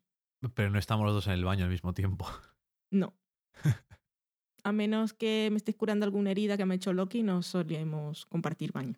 Bienvenidos a nuestra casa. Socorro. Daniel Roca nos decía que de las dos series de las que hablamos en el programa pasado, la que más le seduce es Fortitude. June nos decía que se la había apuntado y que tal como lo habíamos escrito le recordaba más a Top of the Lake. Ok. Tienes razón. Daniel Roca continúa con su lucha contra Whiplash y nos decía que tú no habías entendido el artículo, que habías leído uno diferente, que la discusión era muy larga para Twitter, pero de todas formas vuelve. Y dice que lo que viene a decir el artículo es que el jazz de Whiplash es mediocre y por eso resulta insatisfactoria para quien no lo ama. Y que el director quiere vender, entre paréntesis, él mismo lo ha dicho, que la película es realista en cómo llegar a ser un gran artista. Luego nos decía sobre Birman que el hecho de que no conozcamos a Mahler, igual lo he dicho mal, peor aún, a él le provoca la misma sensación que a nosotros nos provocan los ignorantes en Mad Men. Vale. No creo que sea tan igual, porque para él lo de la música es una forma de vida. Para mí Mad Men es la vida en sí. Pero bueno, lo he girado. Quería darle más la razón a él, pero al final me la he quedado yo. Que luego también nos comenta algo en Facebook. Sí, nos ha enviado tres, tres Que artículos sí, más. que si yo te entiendo lo que dice, lo que pasa que el artículo no lo- me había dado tiempo a leerlo, lo leí en el último momento y al final me quedé, me quedé como cuando vas a cenar a un restaurante y te quedas con el postre. Me pasó eso. Hmm. Que era el, el último párrafo fue lo que más se me quedó. La Karenina nos decía que si era cosa suya o en el último programa tú te habías referido al señor Cumberbatch como Cumberbatch. No era cosa suya, no. Es así. Y es conocido así mundialmente. Exactamente. Además, su- sus groupies se les conoce como los Cumberbatch. Ujú. Juno Endecilla nos pasaba un enlace de, de Daily Beast que hace unos días había salido la noticia de que Adnan, eh, la persona que es el centro del podcast Serial, que tenía un caso en curso, había ganado el Motion to Appeal. O sea que tienen la posibilidad de apelar Sí. su, Tiene- condena. Le han dado permiso de hablar y quejarse. Esperamos que vaya bien. Ay, Adnan. Bueno, en fin. Carmenia nos decía a nosotros, a Jesús y a Miguel Vesta, que había empezado con su revisionado de Friends y que ya iba por el episodio 9 de la primera temporada. Y apunta que qué noventero todo, madre mía. Sí. Nosotros estamos en la décima. Estamos acabando ya otra vez. Jesús Herrera le decía que con Friends es siempre empezar y no parar, que él cree que la ha visto completa siete veces y algunos capítulos más de diez. Daniel Roca nos decía que ver el primer episodio de la décima temporada de It's Always Sunny en Filadelfia en un avión con mal cuerpo ha sido una experiencia cuando menos curiosa. Tenía Sí. que haberse pedido cervezas sin parar Desde luego. Irse haciendo rayitas. en la frente a ser posible. También decía que después llegaba de un fin de viaje y que durante ese habían caído varios podcasts. Bueno, vamos a mencionarlo ya que está aquí. Sunecracia, Emilcar, nosotros, Madrillano, yo disparé a JR Fansfiction, condenados pot, con el hashtag escuchapod. Ahí haciendo activismo podcasteril. Que no hacemos nosotros y lo hacen los que escuchan. Mira tú. Es que nosotros no, no somos mucho de eso. Carmenia nos decía que si habían salido dos auriculares de Samsung en las compras de Amazon eran suyos. Pues yo lo busqué y no estaban. Todas las otras compras sí, pero esos dos no. De todas formas, muchas gracias, como siempre. En este caso, la intención sí cuenta también. Siempre cuenta. Juno Endecilla mandaba una foto del Tatum, la nueva película de Magic Mike, bueno, póster promocional, y decía que venga, que si yo me animaba a comentarla en el programa, en algún momento yo también la veía. A ver, June, no te escudes en mí. no hace falta que yo la vea, que se ve que tienes ganas. Pues también puedes verla tú y mandarnos un audio comentario o un tweet. No te presiones con audio comentario, pero no te cortes las alas. Nos decía también que le había gustado mucho Fortitude, maravilla de paisajes e intriga, y que le había sorprendido ver a Verónica Echegui en el cast, que una buena recomendación. Nos alegra que te gusten las recomendaciones y esperamos que sigas con The Good Wife, que está ahí como que aún no, no se termina de enganchar, pero hay promesa. Es lo que le pasa a la mayor parte de la gente, yo diría. Y el, la imagen del Tatum, por aquí revolucionó un poco a Susan Beat, que decía, madre mía, ¿y esa foto de qué serie es? Por favor, que alguien me lo diga ya, la necesito. y después venía June y nos ponía otra parte del cartel, que es muy sutil, como muy bien dice Daniel Roca después al final. Y es ahí en posición de qué fuerte soy, un poco como Bruce Willis cuando se está mirando en el espejo en Friends. Ajá. Bueno, mejor. Y ahí en la zona genital, aunque tiene pantalones, tiene la gran frase de coming, que pronto viene la película. sí que muy sutil, sí. Pues Susan Beat sigue revolucionada, decía que acaba de ver el tráiler y que sería su serie de cabecera. Es que no me fijé y no le había podido decir que no era una serie sino una película. Lo Ya, cual, lo- cual descubrirlo le destruyó la vida, porque ella quería una semana Ajá. o todo Netflix, tener, ¿para qué 20? Dame 40 episodios por temporada. Luego decía que además no fue solo ella, sino que se puso a compartir la imagen en su Facebook y dijo que lo tenía todo revolucionado y le habían dicho que era una peli y que no encontraba la información. Necesita ayuda, por favor, que alguien me lo diga. Y una vendecilla salió al rescate y le dijo que sí, que era una peli y que esta era la segunda parte, a su vez, del film Mágico Mike, que le, que le había hecho ahí el autocorrector una buena jugada. Oye, por lo menos no es una serie, pero son dos películas. Son dos, sí. Y puede ver una y ahí esperar el coming. I'm coming. Ay, madre. Y después de Twitter, ¿qué más tenemos? Tenemos en Facebook a Susan Susisu, que decía que gracias a nuestro aviso de cuál era la temporada que tenía que seguir viendo de Good Wife, ya estaba viendo la quinta y super spoiler, llegó a ese momento que fue un secreto muy bien guardado y como vemos llegó sin saber lo que pasaba y para ella fue bastante traumático, que fue un hartón de llorar, que le gustó mucho el abrazo que hay entre dos personajes después, que casi se queda deshidratada, que ella está acostumbrada en que cosas de ese tipo pasen en Juego de Tronos, pero que aquí no se lo esperaba, que la dejó un mal cuerpo terrible. Tenemos también a Yune, que nos decía que, mm, que ella ve cine pero que no entiende, no digas esas cosas, pero bueno, dice que aprende tanto, que aprende mucho escuchando podcasts y leyendo en Twitter, que la mayoría de las veces puede reparar en cosas que se le habían pasado por alto, pero lo que sí puede decir, aunque ella dice que no entiende, es que sabe si una película le gusta y le atrapa, que para eso es el cine, y eso es lo que hay que conectar a nivel emocional, Porque quise saber más. exactamente, y, y también sabe si una película la deja feliz para el resto del día. Dice que Whiplash empezó a verla sin que le llamara mucho la atención, pero que le encantó y que hizo que la- le pasara la hora y media que dura la película como si solo hubiera pasado un minuto, que la absorbió por completo y que no puede decir lo mismo de Bergman, que es consciente de sus virtudes y entiende la posición de Daniel Roca con Whiplash. Dice, decía que iba a reescuchar la parte en la que hablábamos de Imitation Game, que por eh, cierto le había gustado bastante. No nos ha dicho si habíamos dicho alguna cosa con la que estaba de acuerdo, ¿no? Decía también que se le estaban acumulando las películas y luego volvía con Whiplash diciendo que la había atrapado de tal manera que se había quedado con cara de boba cuando salieron los créditos finales, que tenía una tensión muy bien llevada y sobre todo en el clímax final. Y sobre Berman dice que estaba con nosotros en que no era una película para recomendar a todo el mundo. A ella en particular no le gustó, la aburrió y le cansó sobremanera el famoso plano secuencia y su banda sonora, esa percusión repetitiva, que por cierto me, re- me recordaba la banda sonora de series como Fargo, aunque en aquella sí que le gustaba. No deja de verle las virtudes, pero a ella no le llegó. Quizá no tenía el día para una película así, pero dice que cuando le gusta una película, en realidad le gusta en el momento que sea, así que no cree que las películas sean por momentos. A veces uno está en un momento emocionalmente o mentalmente que no termina de... Sobre series, June nos dice que sigue con Mad Men, con The Good Wife, a la que aún está cogiéndole el gusto, que solo lleva cuatro capítulos y no es muy de procedimentales y que espera llegar a saborearla.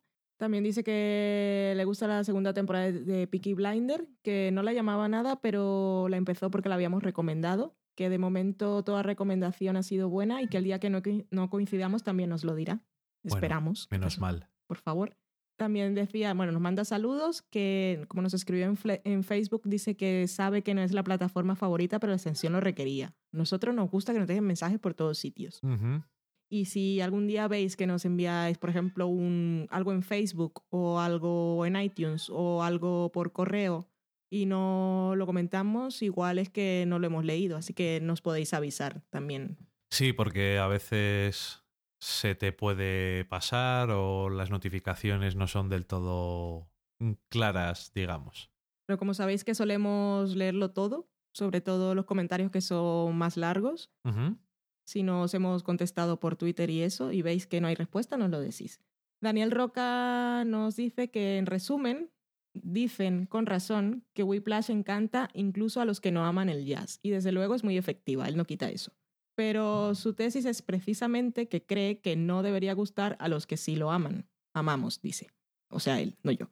En ese sentido es lo contrario a películas como Bird o Round Midnight, películas de hace bastante tiempo, conocidas, sí.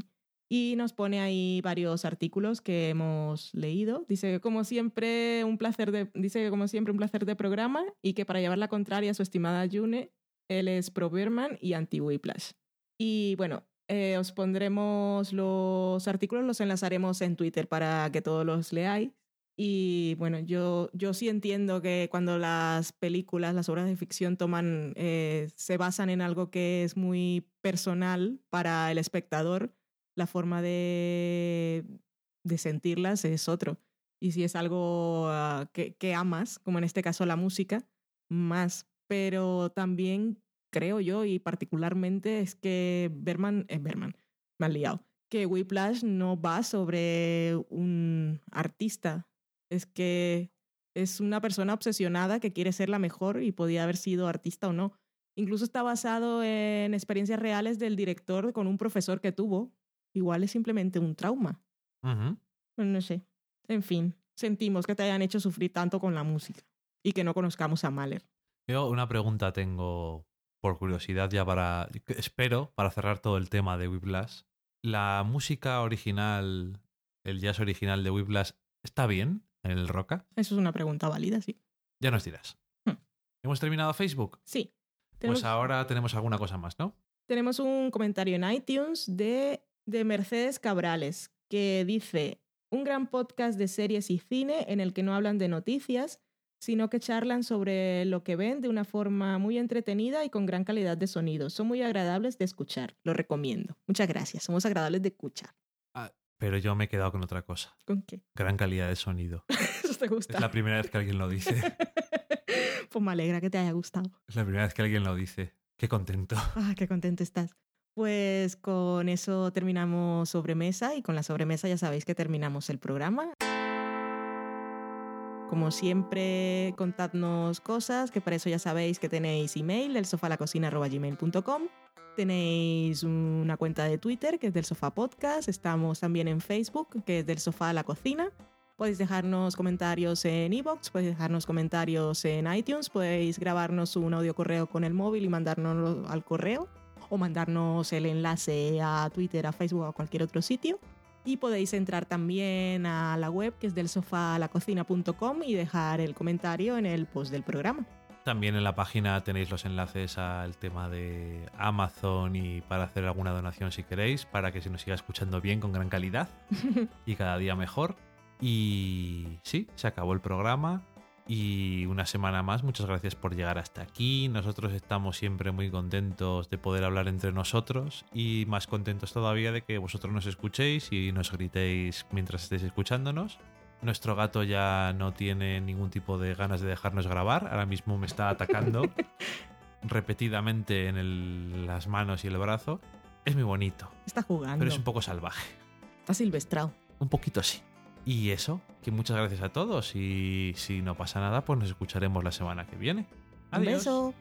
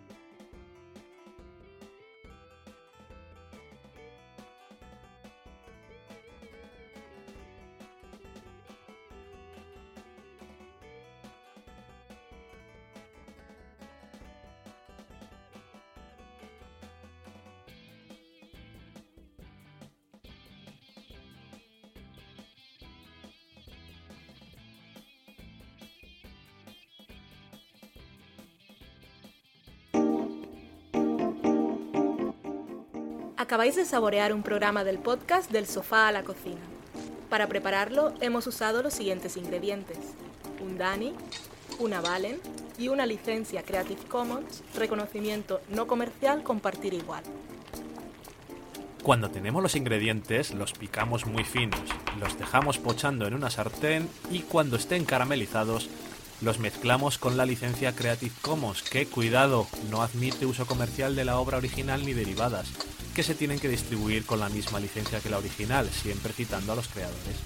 Después de 10 minutos, condimentamos la mezcla con iTunes, iBooks, Twitter y un poco de Facebook. Si no encontráis las adecuadas en el mercado, buscad el nombre del blog. A continuación, introducimos en el horno y, después de 30 minutos, lo servimos aderezado con música distribuida con licencia Creative Commons a través de Jamendo. Al final del post correspondiente vienen especificadas concretamente.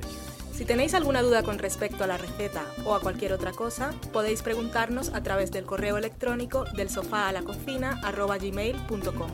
Buen apetito.